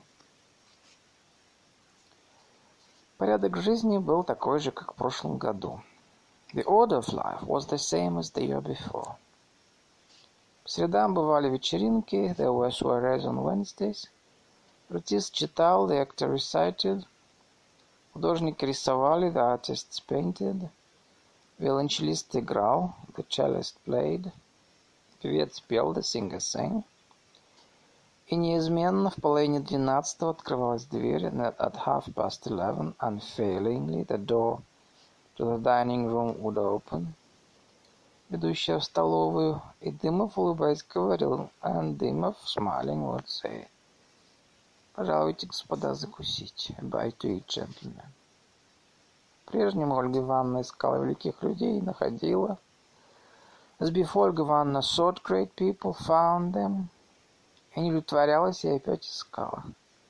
And was unsatisfied and sought again. Прежнему она каждый день возвращалась домой поздно ночью, as before she returned home late every night. Но Дымов уже не спал, как в прошлом году, but Дымов would not be asleep as last year. А сидел у себя в кабинете и что-то работал. But sitting in his study and working on something. Ложился он часа в три, вставал в восемь. He would go to bed at around three and get up at eight. Однажды вечером, когда она, собираясь в театр, стояла перед трюмо, one evening As she was standing in front of the pier glass getting ready for the theater, в спальню вошел Дымов во фраке в белом галстуке. Dymov came into the bedroom in a tailcoat and white tie. Он кротко улыбался и, как прежде, радостно смотрел жене прямо в глаза. Was smiling meekly, and as before looked joyfully straight into, into his wife's eyes. Лицо его сияло, his face was beaming. Я сейчас диссертацию защищал. I've just defended my thesis. Сказал он, садясь и поглаживая колено. He said, sitting down and patting his knees. Защитил? Спросила Ольга Ивановна. Successfully? Asked Ольга Ивановна.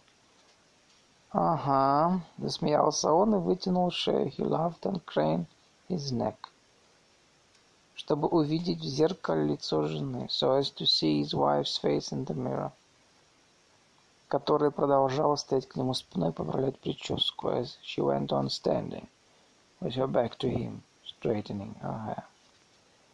«Ага», — повторил он и repeated. «Знаешь, очень возможно, что мне предложат приват-доцентуру по общей патологии». You know, it's very likely I'll be offered a post as assistant professor of general pathology. Этим пахнет. It's in the air. Видно было по его блаженному сияющему лицу. It was clear from his blissfully beaming face, что если бы Ольга Ивановна разделила с ним его радость и торжество, if Olga Ivanovna could share his joy triumph with him, то он бы простил ей все. You would forgive her anything. И настоящее, и будущее, both present and future. Все бы забыл. Forget everything. Но она не понимала. But she did not understand. Что значит приват доцентуры, общая патология? What an assistant professor of general pathology was. К тому же боялась опоздать в театр и ничего не сказала. Besides, she was afraid to be late to the theater. And so she said nothing. Он посидел две минуты. He sat for a couple of minutes. Виновато улыбнулся и вышел. Smiled guiltily and left. Seven. Это был беспокойнейший день.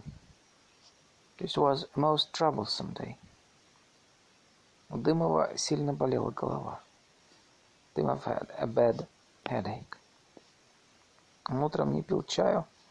He did not have tea in the morning.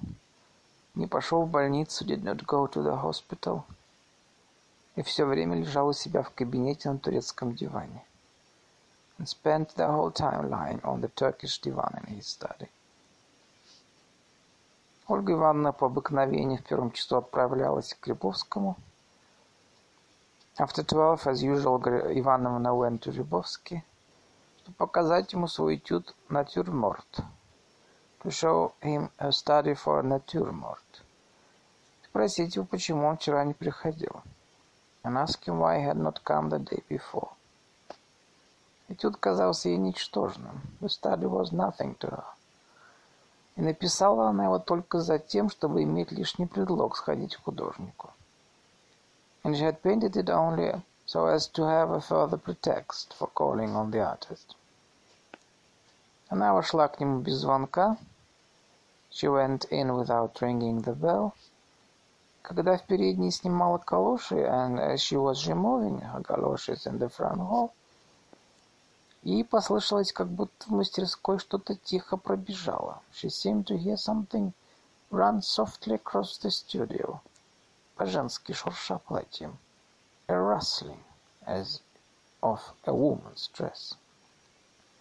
Когда она поспешила заглянуть в мастерскую, and when she hastened to peek into the studio, то увидала только кусок коричневой юбки. She saw just a bit of brown skirt который мелькнул на мгновение и исчез за большой картиной. Flashed for a moment and disappeared behind a big painting. Занавешенной вместе с мольбертом до пола черным коленкором. Which together with its easel was covered to the floor with black cloth. Сомневаться нельзя было, это пряталась женщина. There was no possible doubt it was a woman hiding. Как часто сама Ольга Ивановна находила себе убежище из этой картины. How often Olga Ivanovna herself had taken refuge behind that painting. Рябовский, по-видимому, очень смущенный, как бы, удивился ее приходу. Рябовский, obviously quite embarrassed, seemed surprised by her visit.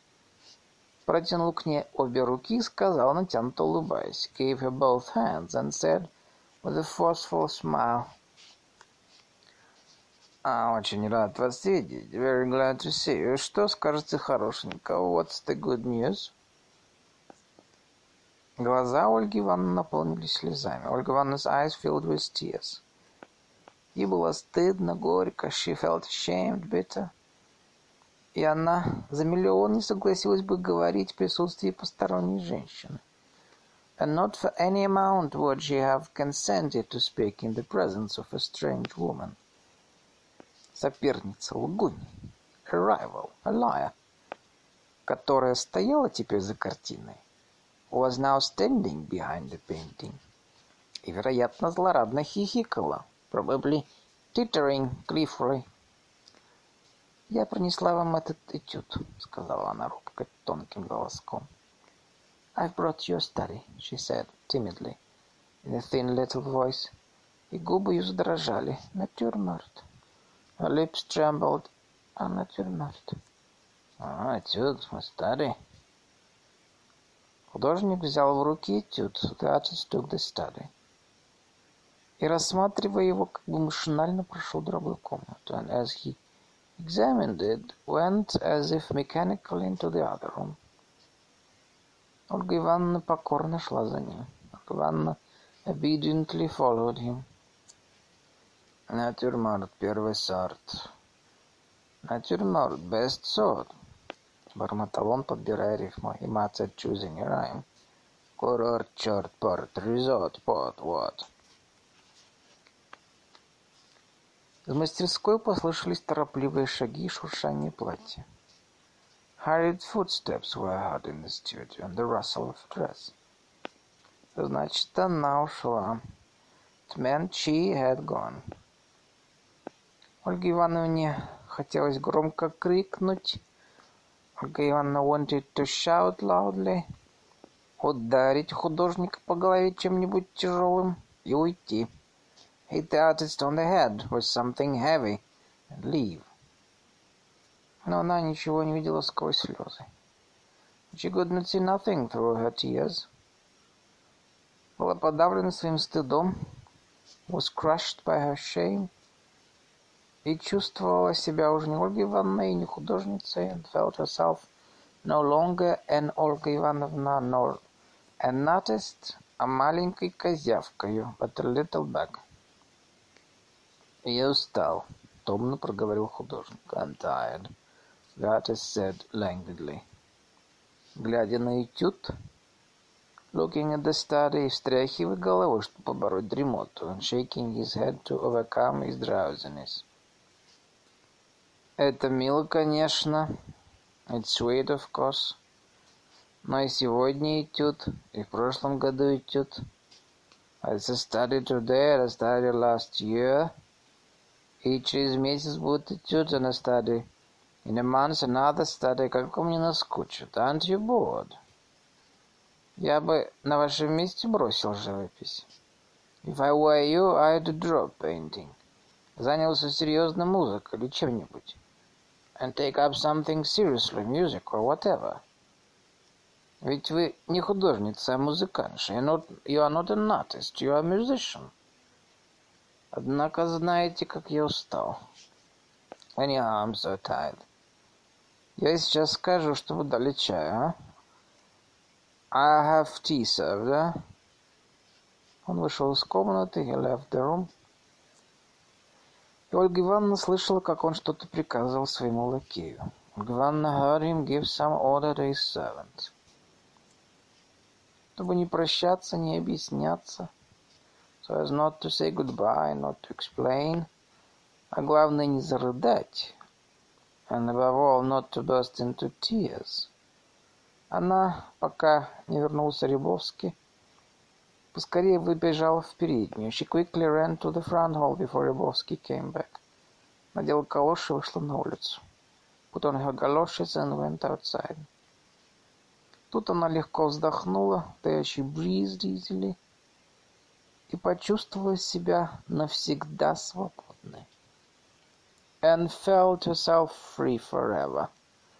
И от Рябовского, и от живописи, from Рябовский and from painting, и от тяжелого стыда, and from the heavy shame, который так давил ее в мастерской, that had so oppressed her in the studio. Все кончено. It was all finished. Она поехала к портнихе, she went to the dressmaker, потом Барнаю and then to the actor Барнай, который только вчера приехал, who had arrived the day before. Барнай в нотный магазин, from Барнай to a music shop. И все время она думала о том, thinking all the while, of, как она напишет Рябовскому, холодное, жесткое. How she was going to write Рябовский a cold, stern letter. Полное собственное достоинство письмо, filled with dignity как весной или летом она поедет с Дымовым в Крым. Now in the spring or summer she and Dymov would go to the Crimea. Освободиться там окончательно от прошлого. They definitely, definitively free themselves of the past и начнет новую жизнь. And start a new life. Вернувшись домой поздно вечером, she returned home late in the evening. Она, не переодеваясь, села в гостинице чинить письмо. Without changing her clothes, she sat down in the drawing room to write the letter. Рябовский сказал ей, что она не художница. Рябовский had told her that she was not an artist. И она в отместку напишет ему теперь, and she, in revenge, would write to him, что он каждый год пишет все одно и то же. That he painted the same thing every year. И каждый день говорит одно и то же, and said the same thing every day. Что он застыл, and he was stuck. Что из него не выйдет ничего, кроме того, что уже вышло. Nothing would come from him, except what had already come. Ей хотелось написать также, she also wanted to write, что он многим обязан ее хорошему влиянию, that he owed a lot to her good influence. А если он поступает дурно, and if he acted badly, то только потому... It was only because, что ее влияние парализуется с разными двусмысленными особами, Her influence was paralyzed by various ambiguous persons, вроде той, которая сегодня пряталась за картину. Like the one who had been hiding behind the painting that day. «Мама!» — позвал из кабинета Дымов, не, не отворяя двери. «Мама!» «Мама!» — Дымов called from the study without opening the door. «Мам!» «Что тебе?» «What's the matter?» «Мама, ты не входи ко мне, только подойди к двери». «Мама, don't come in, just come to the door». Вот что. The thing is... Третьего дня я заразился в больнице дифтеритом. Two days ago I caught diphtheria in the hospital. Теперь мне нехорошо. I'm not well. Пошли поскорее за Коростелевым. Send for Коростелев quickly. Ольга Ивановна всегда звала мужа, как всех знакомых мужчин, по имени. Ивановна had always called her husband, as she did all the men she knew, not by his first, а по фамилии, but by his last name. Его имя Осип не нравилось ей. She did not like his first name Осип, потому что напоминало гоголевского Осипа и каламбур because it reminded her of Gogol's Осип and of the tongue twister. Осип охрип, Архип осип. Осип's horse, his horse has pip. Теперь же она воскликнула, but now she cried out. Осип, это не может быть. Осип, it can't be. Пошли, мне нехорошо. Then quickly, I'm not well. Сказал за дверью Дымов. Дымов sat behind the door. И слышно было, как он подошел к дивану и лег. You heard him go to the divan and lie down. Пошли. Глухо послышался его голос. Shan quickly came his muted voice. Что же это такое? Подумала Ольга Ивановна, холодея от ужаса. What does it mean? Thought Ольга Ивановна, turning cold with terror. Ведь это же опасно. But this is dangerous. Без всякой надобности она взяла свечу и пошла к себе в спальню. Quite unnecessarily she took a candle and went to her bedroom. И тут, соображая, что ей нужно делать, and there trying to think what she must do, нечаянно посмотрела на себя в трюмо. She accidentally looked at herself in the pier glass. С бледным, испуганным лицом, with a pale, frightened face, жакете с высокими рукавами, in a puff-sleeve jacket, желтыми воланами на груди, yellow flounces on her breast, с необыкновенным направлением полос на юбке, an unusual pattern of stripes on her skirt, она показалась себе страшной и гадкой. She appeared dreadful and vile to herself.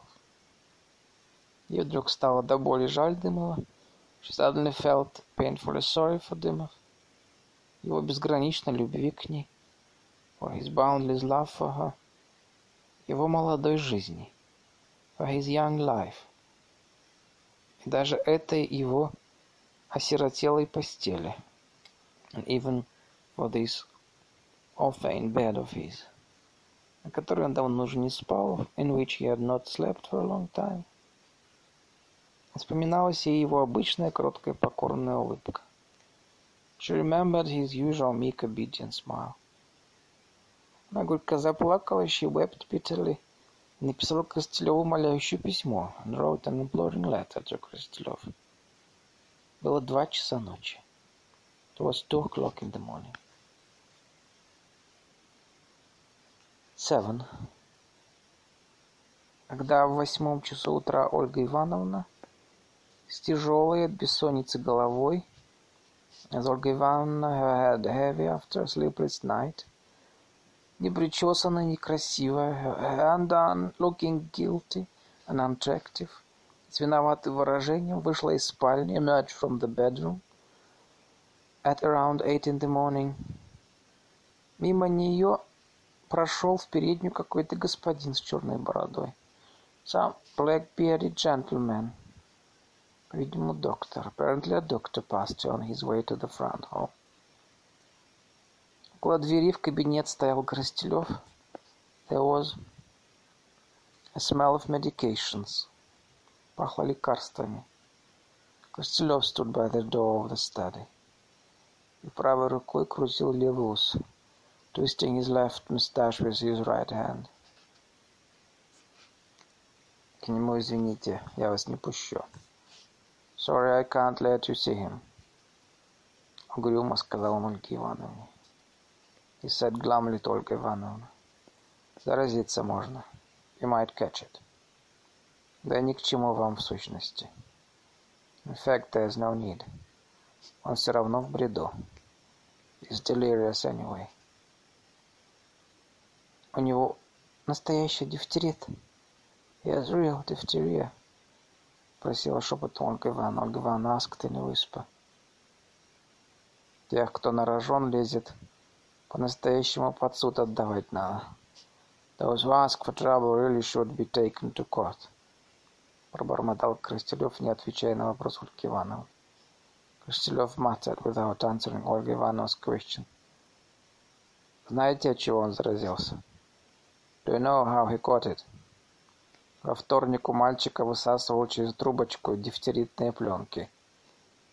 On Tuesday he sucked diphtherial membranes from a sick boy's throat with a tube.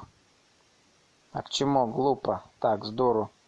What for? Stupid. Just like that. Foolishly. Опасно очень, спросил Ольга Ивановна. Is it dangerous? Very. Asked Ольга Ивановна. Да, говорят, что форма тяжелая. Yes, they say it's an acute form. Надо бы за Шреком послать в сущности. In fact, we ought to send for Shrek. Приходил маленький, рыженький, с длинным носом и с еврейским акцентом, a little red-headed man with a long nose and a Jewish accent came. Потом высокий, сутулый, лохматый, and then a tall one, stoop-shouldered, disheveled, похож на протодиакона, looking like a protodeacon. Потом молодой, очень полный, and then a young one, very fat, с красным лицом в очках, with red face and spectacles. Это врачи приходили дежурить около своего товарища. They were doctors, come to attend their colleague's sick bed. Крастелев, отжируя свое время, не уходил домой. Крастелев, having finished his turn, did not go home, а оставался и как тень бродил по всем комнатам. but stayed and wandered like a shadow through all the rooms. Горничная подавала дежурившим докторам чай. The maid served tea to the attending doctors. И часто бегала в аптеку and kept running to the pharmacy. И некому было убрать комнат.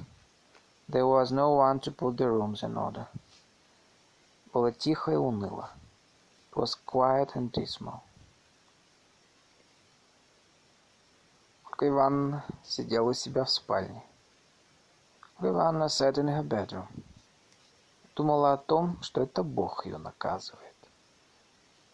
And thought that this was God punishing her за то, что она обманывала мужа. deceiving her husband. Молчаливое, безропотное, непонятное существо. Silent, unprotesting. Incomprehensible being. Обезличенное своей кротостью. Depersonalized by his own meekness. Бесхарактерное, слабое от излишней доброты. Characterless, weak from excessive kindness.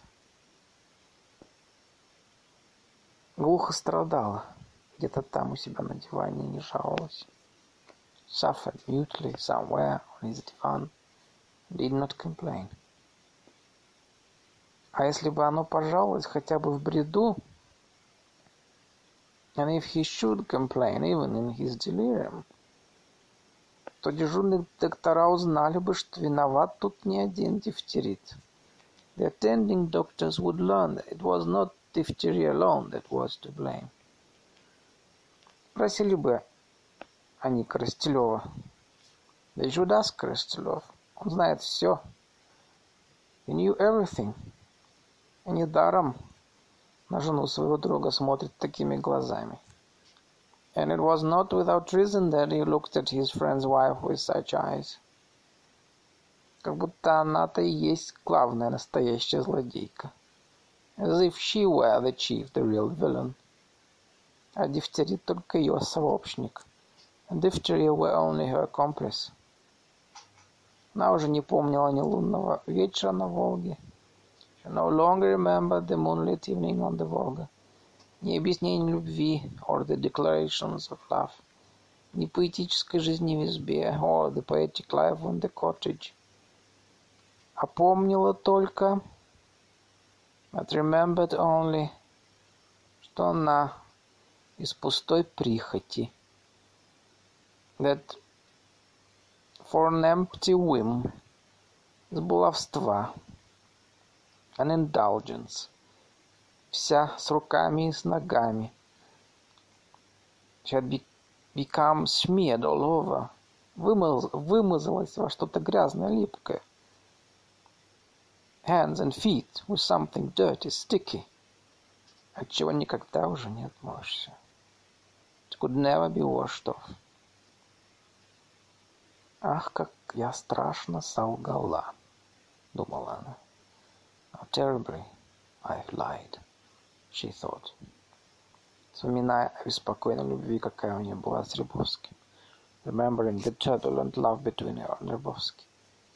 Будь оно все проклято. Curse on it all. четыре часа она обедала вместе с Коростелевым. Four o'clock she had dinner with Коростелев. Он ничего не ел. He had nothing. Пил только красное вино и хмурился. Only drank red wine and scowled. Она тоже ничего не ела. She also ate nothing. То она мысленно молилась. First she prayed mentally. И давала обет Богу, что если Дымов выздоровеет, and vowed to God that if Дымов recovered, то она полюбит его опять и будет верной женой. She would love him again and be a faithful wife. То, забывшись на минуту, она смотрела на Коростелева и думала. Then, oblivious for a moment, she gazed at Коростелев and thought. Неужели не скучно быть простым, ничем не замечательным, неизвестным человеком? Isn't it boring to be a simple, completely unremarkable and unknown man? Да еще с таким помятым лицом и с дурными манерами. With such a crumpled face and bad manners besides то ей казалось, что ее сию минуту убьет Бог. Then it seemed to her that God would kill her that very instant. За то, что она, боясь заразиться, ни разу еще не была в кабинете у мужа. Because for fear of catching the illness, she had not once gone near her husband's study. А в общем, было тупое, унылое чувство. And generally there was a dull, dismal feeling что жизнь уже испорчена, и уверенность, uncertainty that life was already ruined, и что ничем ее не исправишь. Nothing could put it right. После обеда наступили потемки. After dinner it grew dark. Когда Ольга Ивановна вышла в гостиную, when Ольга Ивановна went out to the drawing room, Крастелев спал на кушетке. Крастелев was sleeping on a couch, подложив под голову шелковую подушку, шитую золотом. With a gold-embroidered silk pillow under his head. «Ипуа!» — хрипел он. «Ипуа!» He snored. И доктора, приходившие дежурить и уходившие, не замечали этого беспорядка. And the doctors who came to attend the sick man and then left did not notice this disorder. То, что чужой человек спал в гостиной и храпел, that there was a strange man sleeping in the drawing room and snoring, этюды на стенах, and the studies on the walls, причудливая обстановка, and the whimsical furnishings, то, что хозяйка была не причесана, неряшливо одета, and that the hostess had her hair undone and was carelessly dressed. Все это не возбуждало теперь ни малейшего интереса. All that did not arouse the slightest interest now. Один из докторов нечаянно чему-то засмеялся. One of the doctors accidentally laughed at something. Как-то странно и робко прозвучал этот смех. And this laughter sounded somehow strange and timid. Жутко сделалось. And felt eerie. Когда Ольга Ивановна в другой раз вошла в гостиную, the next time Ольга Ивановна came out into the drawing room, Красилев уже не спал и сидел и курил. Красилев was not asleep, but sitting and smoking. У него дифтерит носовой полости, сказал он в полголоса. It's diphtheria of the nasal cavity, he said in a low voice. Уже и сердце неважно работает. His heart is already not working very well. В сущности, плохи дела. In fact, things are bad. «Вы пошлите за Шреком», — сказал Ольга «Send for Shrek», — said Ольга Ивановна. «Был уже. He's already been here». Он ты заметил, что дифтерит перешел в нос.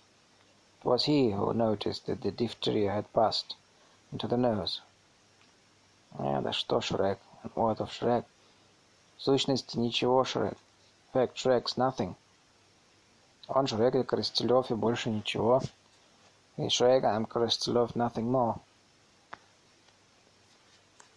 Время тянулось ужасно долго. The time dragged on terribly long. Ольга Ивановна лежала одетая. Ольга Ивановна lay on the bed, unmade, неубранной, с утра постели дремала. Since morning and dozed. И чудилось, что вся квартира — от пола до потолка занята громадным куском железа. She imagined that the whole apartment from floor to ceiling was taken up by a huge piece of iron. Что стоит только вынести вон железо, and if only the iron could be taken away, как всем станет весело, легко. Everybody would be cheerful and light. Очнувшись, она вспомнила. Coming to herself, she remembered. что это не железо, а болезнь Дымова. That this was not iron, but Dymov's illness. «Натюрморт порт», — думала она, «натюрморт порт», she thought. Опять впадая в забытье, sinking to oblivion again. Спорт, курорт, спорт, резорт. А как Шрек? How about Шрек? Шрек, крек, врек, крек, Шрек, рек, врек, крек. А где-то теперь мои друзья? Where are my friends now? Знают ли они, что у нас горе? Do they know about our misfortune? Господи, спаси, избави, Lord, save us, deliver us. Shrek, crack, Shrek, crack. И опять железо, again the iron. Время тянулось длинно. The time dragged on long. А часы в нижнем этаже били час. Standard clock on the ground floor struck frequently. То и дело слышались звонки. And the doorbell kept ringing all the time. Приходили доктора, doctors came. Вошла горничная с пустым стаканом на подносе и спросила. The maid came in with an empty cup on a tray and asked. Барыне постель прикажете послать? Shall I make the bed, ma'am? Не получив ответа, вышла. And receiving no answer, she left. Пробили внизу часы. The clock struck downstairs. Приснился дождь на Волге. She had been dreaming of rain on the Volga. И опять кто-то вошел в спальню. And again someone came into the bedroom. Кажется, посторонний, stranger, thief thought. Ольга Ивановна вскочила и узнала Крастелева. Ольга Ивановна jumped up and recognized Крастелев. «Который час?» — спросила она. «What time is it?» — she asked. «Около трех. Round three». «Ну что?» «Well, so». «Да что, я пришел сказать. Кончается». «So I've come to tell you. He's going». Он схлипнул. He sobbed. Сел на кровать рядом с ней и вытер слезы рукавом. Sat down on the bed beside her and wiped the tears with his sleeve. Она сразу не поняла. She did not understand at once. Но вся похолодела и стала медленно креститься. But turned all cold and slowly began to cross herself. Кончается. Повторил он тонким голоском и опять схлипнул. He's going. Repeated in a thin little voice and sobbed again. Умирает, потому что пожертвовал собой. He's dying because he sacrificed himself. Какая потеря для науки, сказал он с горечью. What a loss for science, said bitterly. Это, если всех нас сравнить с ним, compared to us all, был великий, необыкновенный человек. He was a great, extraordinary man. Какие дарования, so gifted. Какие надежды он подавал нам всем. What hopes we all had in him. Продолжал Крастелев, ломая руки. Крастелев went on, wringing his hands. Господи, Боже мой, это был бы такой ученый. Lord God, it have been a scientist, such as какого теперь с огнем не сыщешь, as you won't find anywhere now. Оська Дымов, что ты наделал, боже мой? Оскар Дымов, what have you done? Oh my God.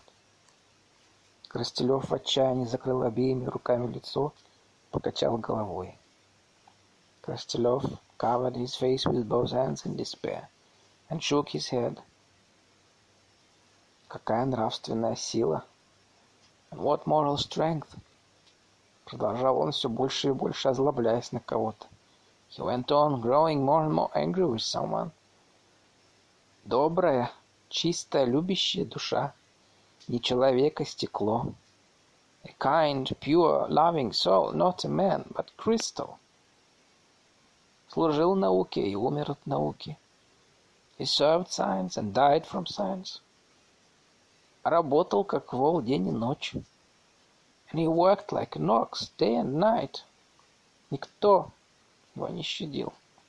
Nobody spared him. Молодой ученый, будущий профессор. And the young scientist, the future professor, должен был искать себе практику. Had to look for patience.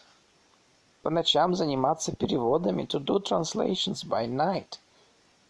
Чтобы платить вот за эти подлые тряпки. In order to pay for these mean rags.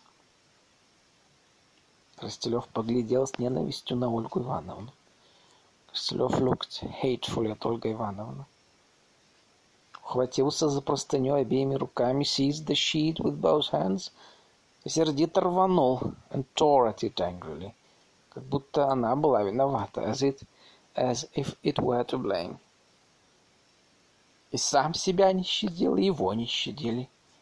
He didn't spare himself, and no one else spared him. А, да, что, да что в сущности? And there's nothing to say.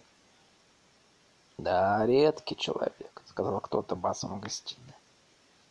Yes, a rare person, some bass voice said in the drawing room. Ольга Ивановна вспомнила всю свою жизнь с ним. Ольга Ивановна recalled her whole life with him. Начало до конца. From beginning to end. Со всеми подробностями. In all its details. Вдруг поняла, and suddenly understood, что это был в самом деле необыкновенный, редкий, and that he was indeed an extraordinary rare man. В сравнении с теми, кого она знала, великий человек. And compared with those she knew, a great man. Вспомнив, как к нему относились ее покойный отец и все товарищи-врачи, recalling the way her late father and all his fellow doctors had treated him, она поняла, что все они видели в нем будущую знаменитость. She understood that they all had all seen a future celebrity in him. Стены, потолок, лампа и ковер на полу замигали ей насмешливо.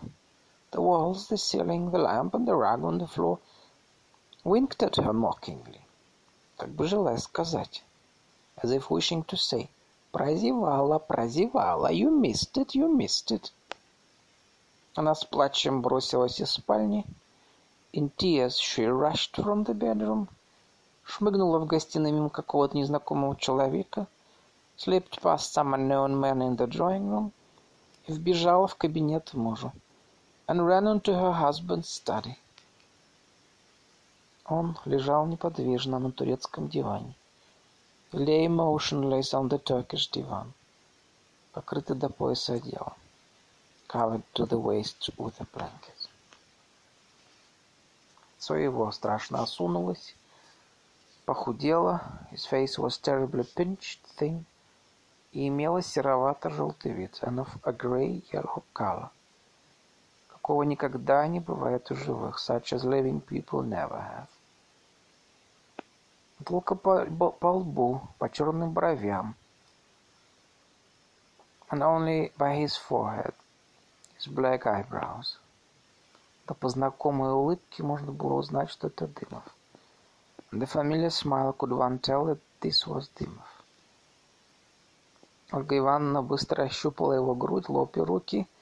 Ольга Ивановна quickly touched his chest, forehead and hands.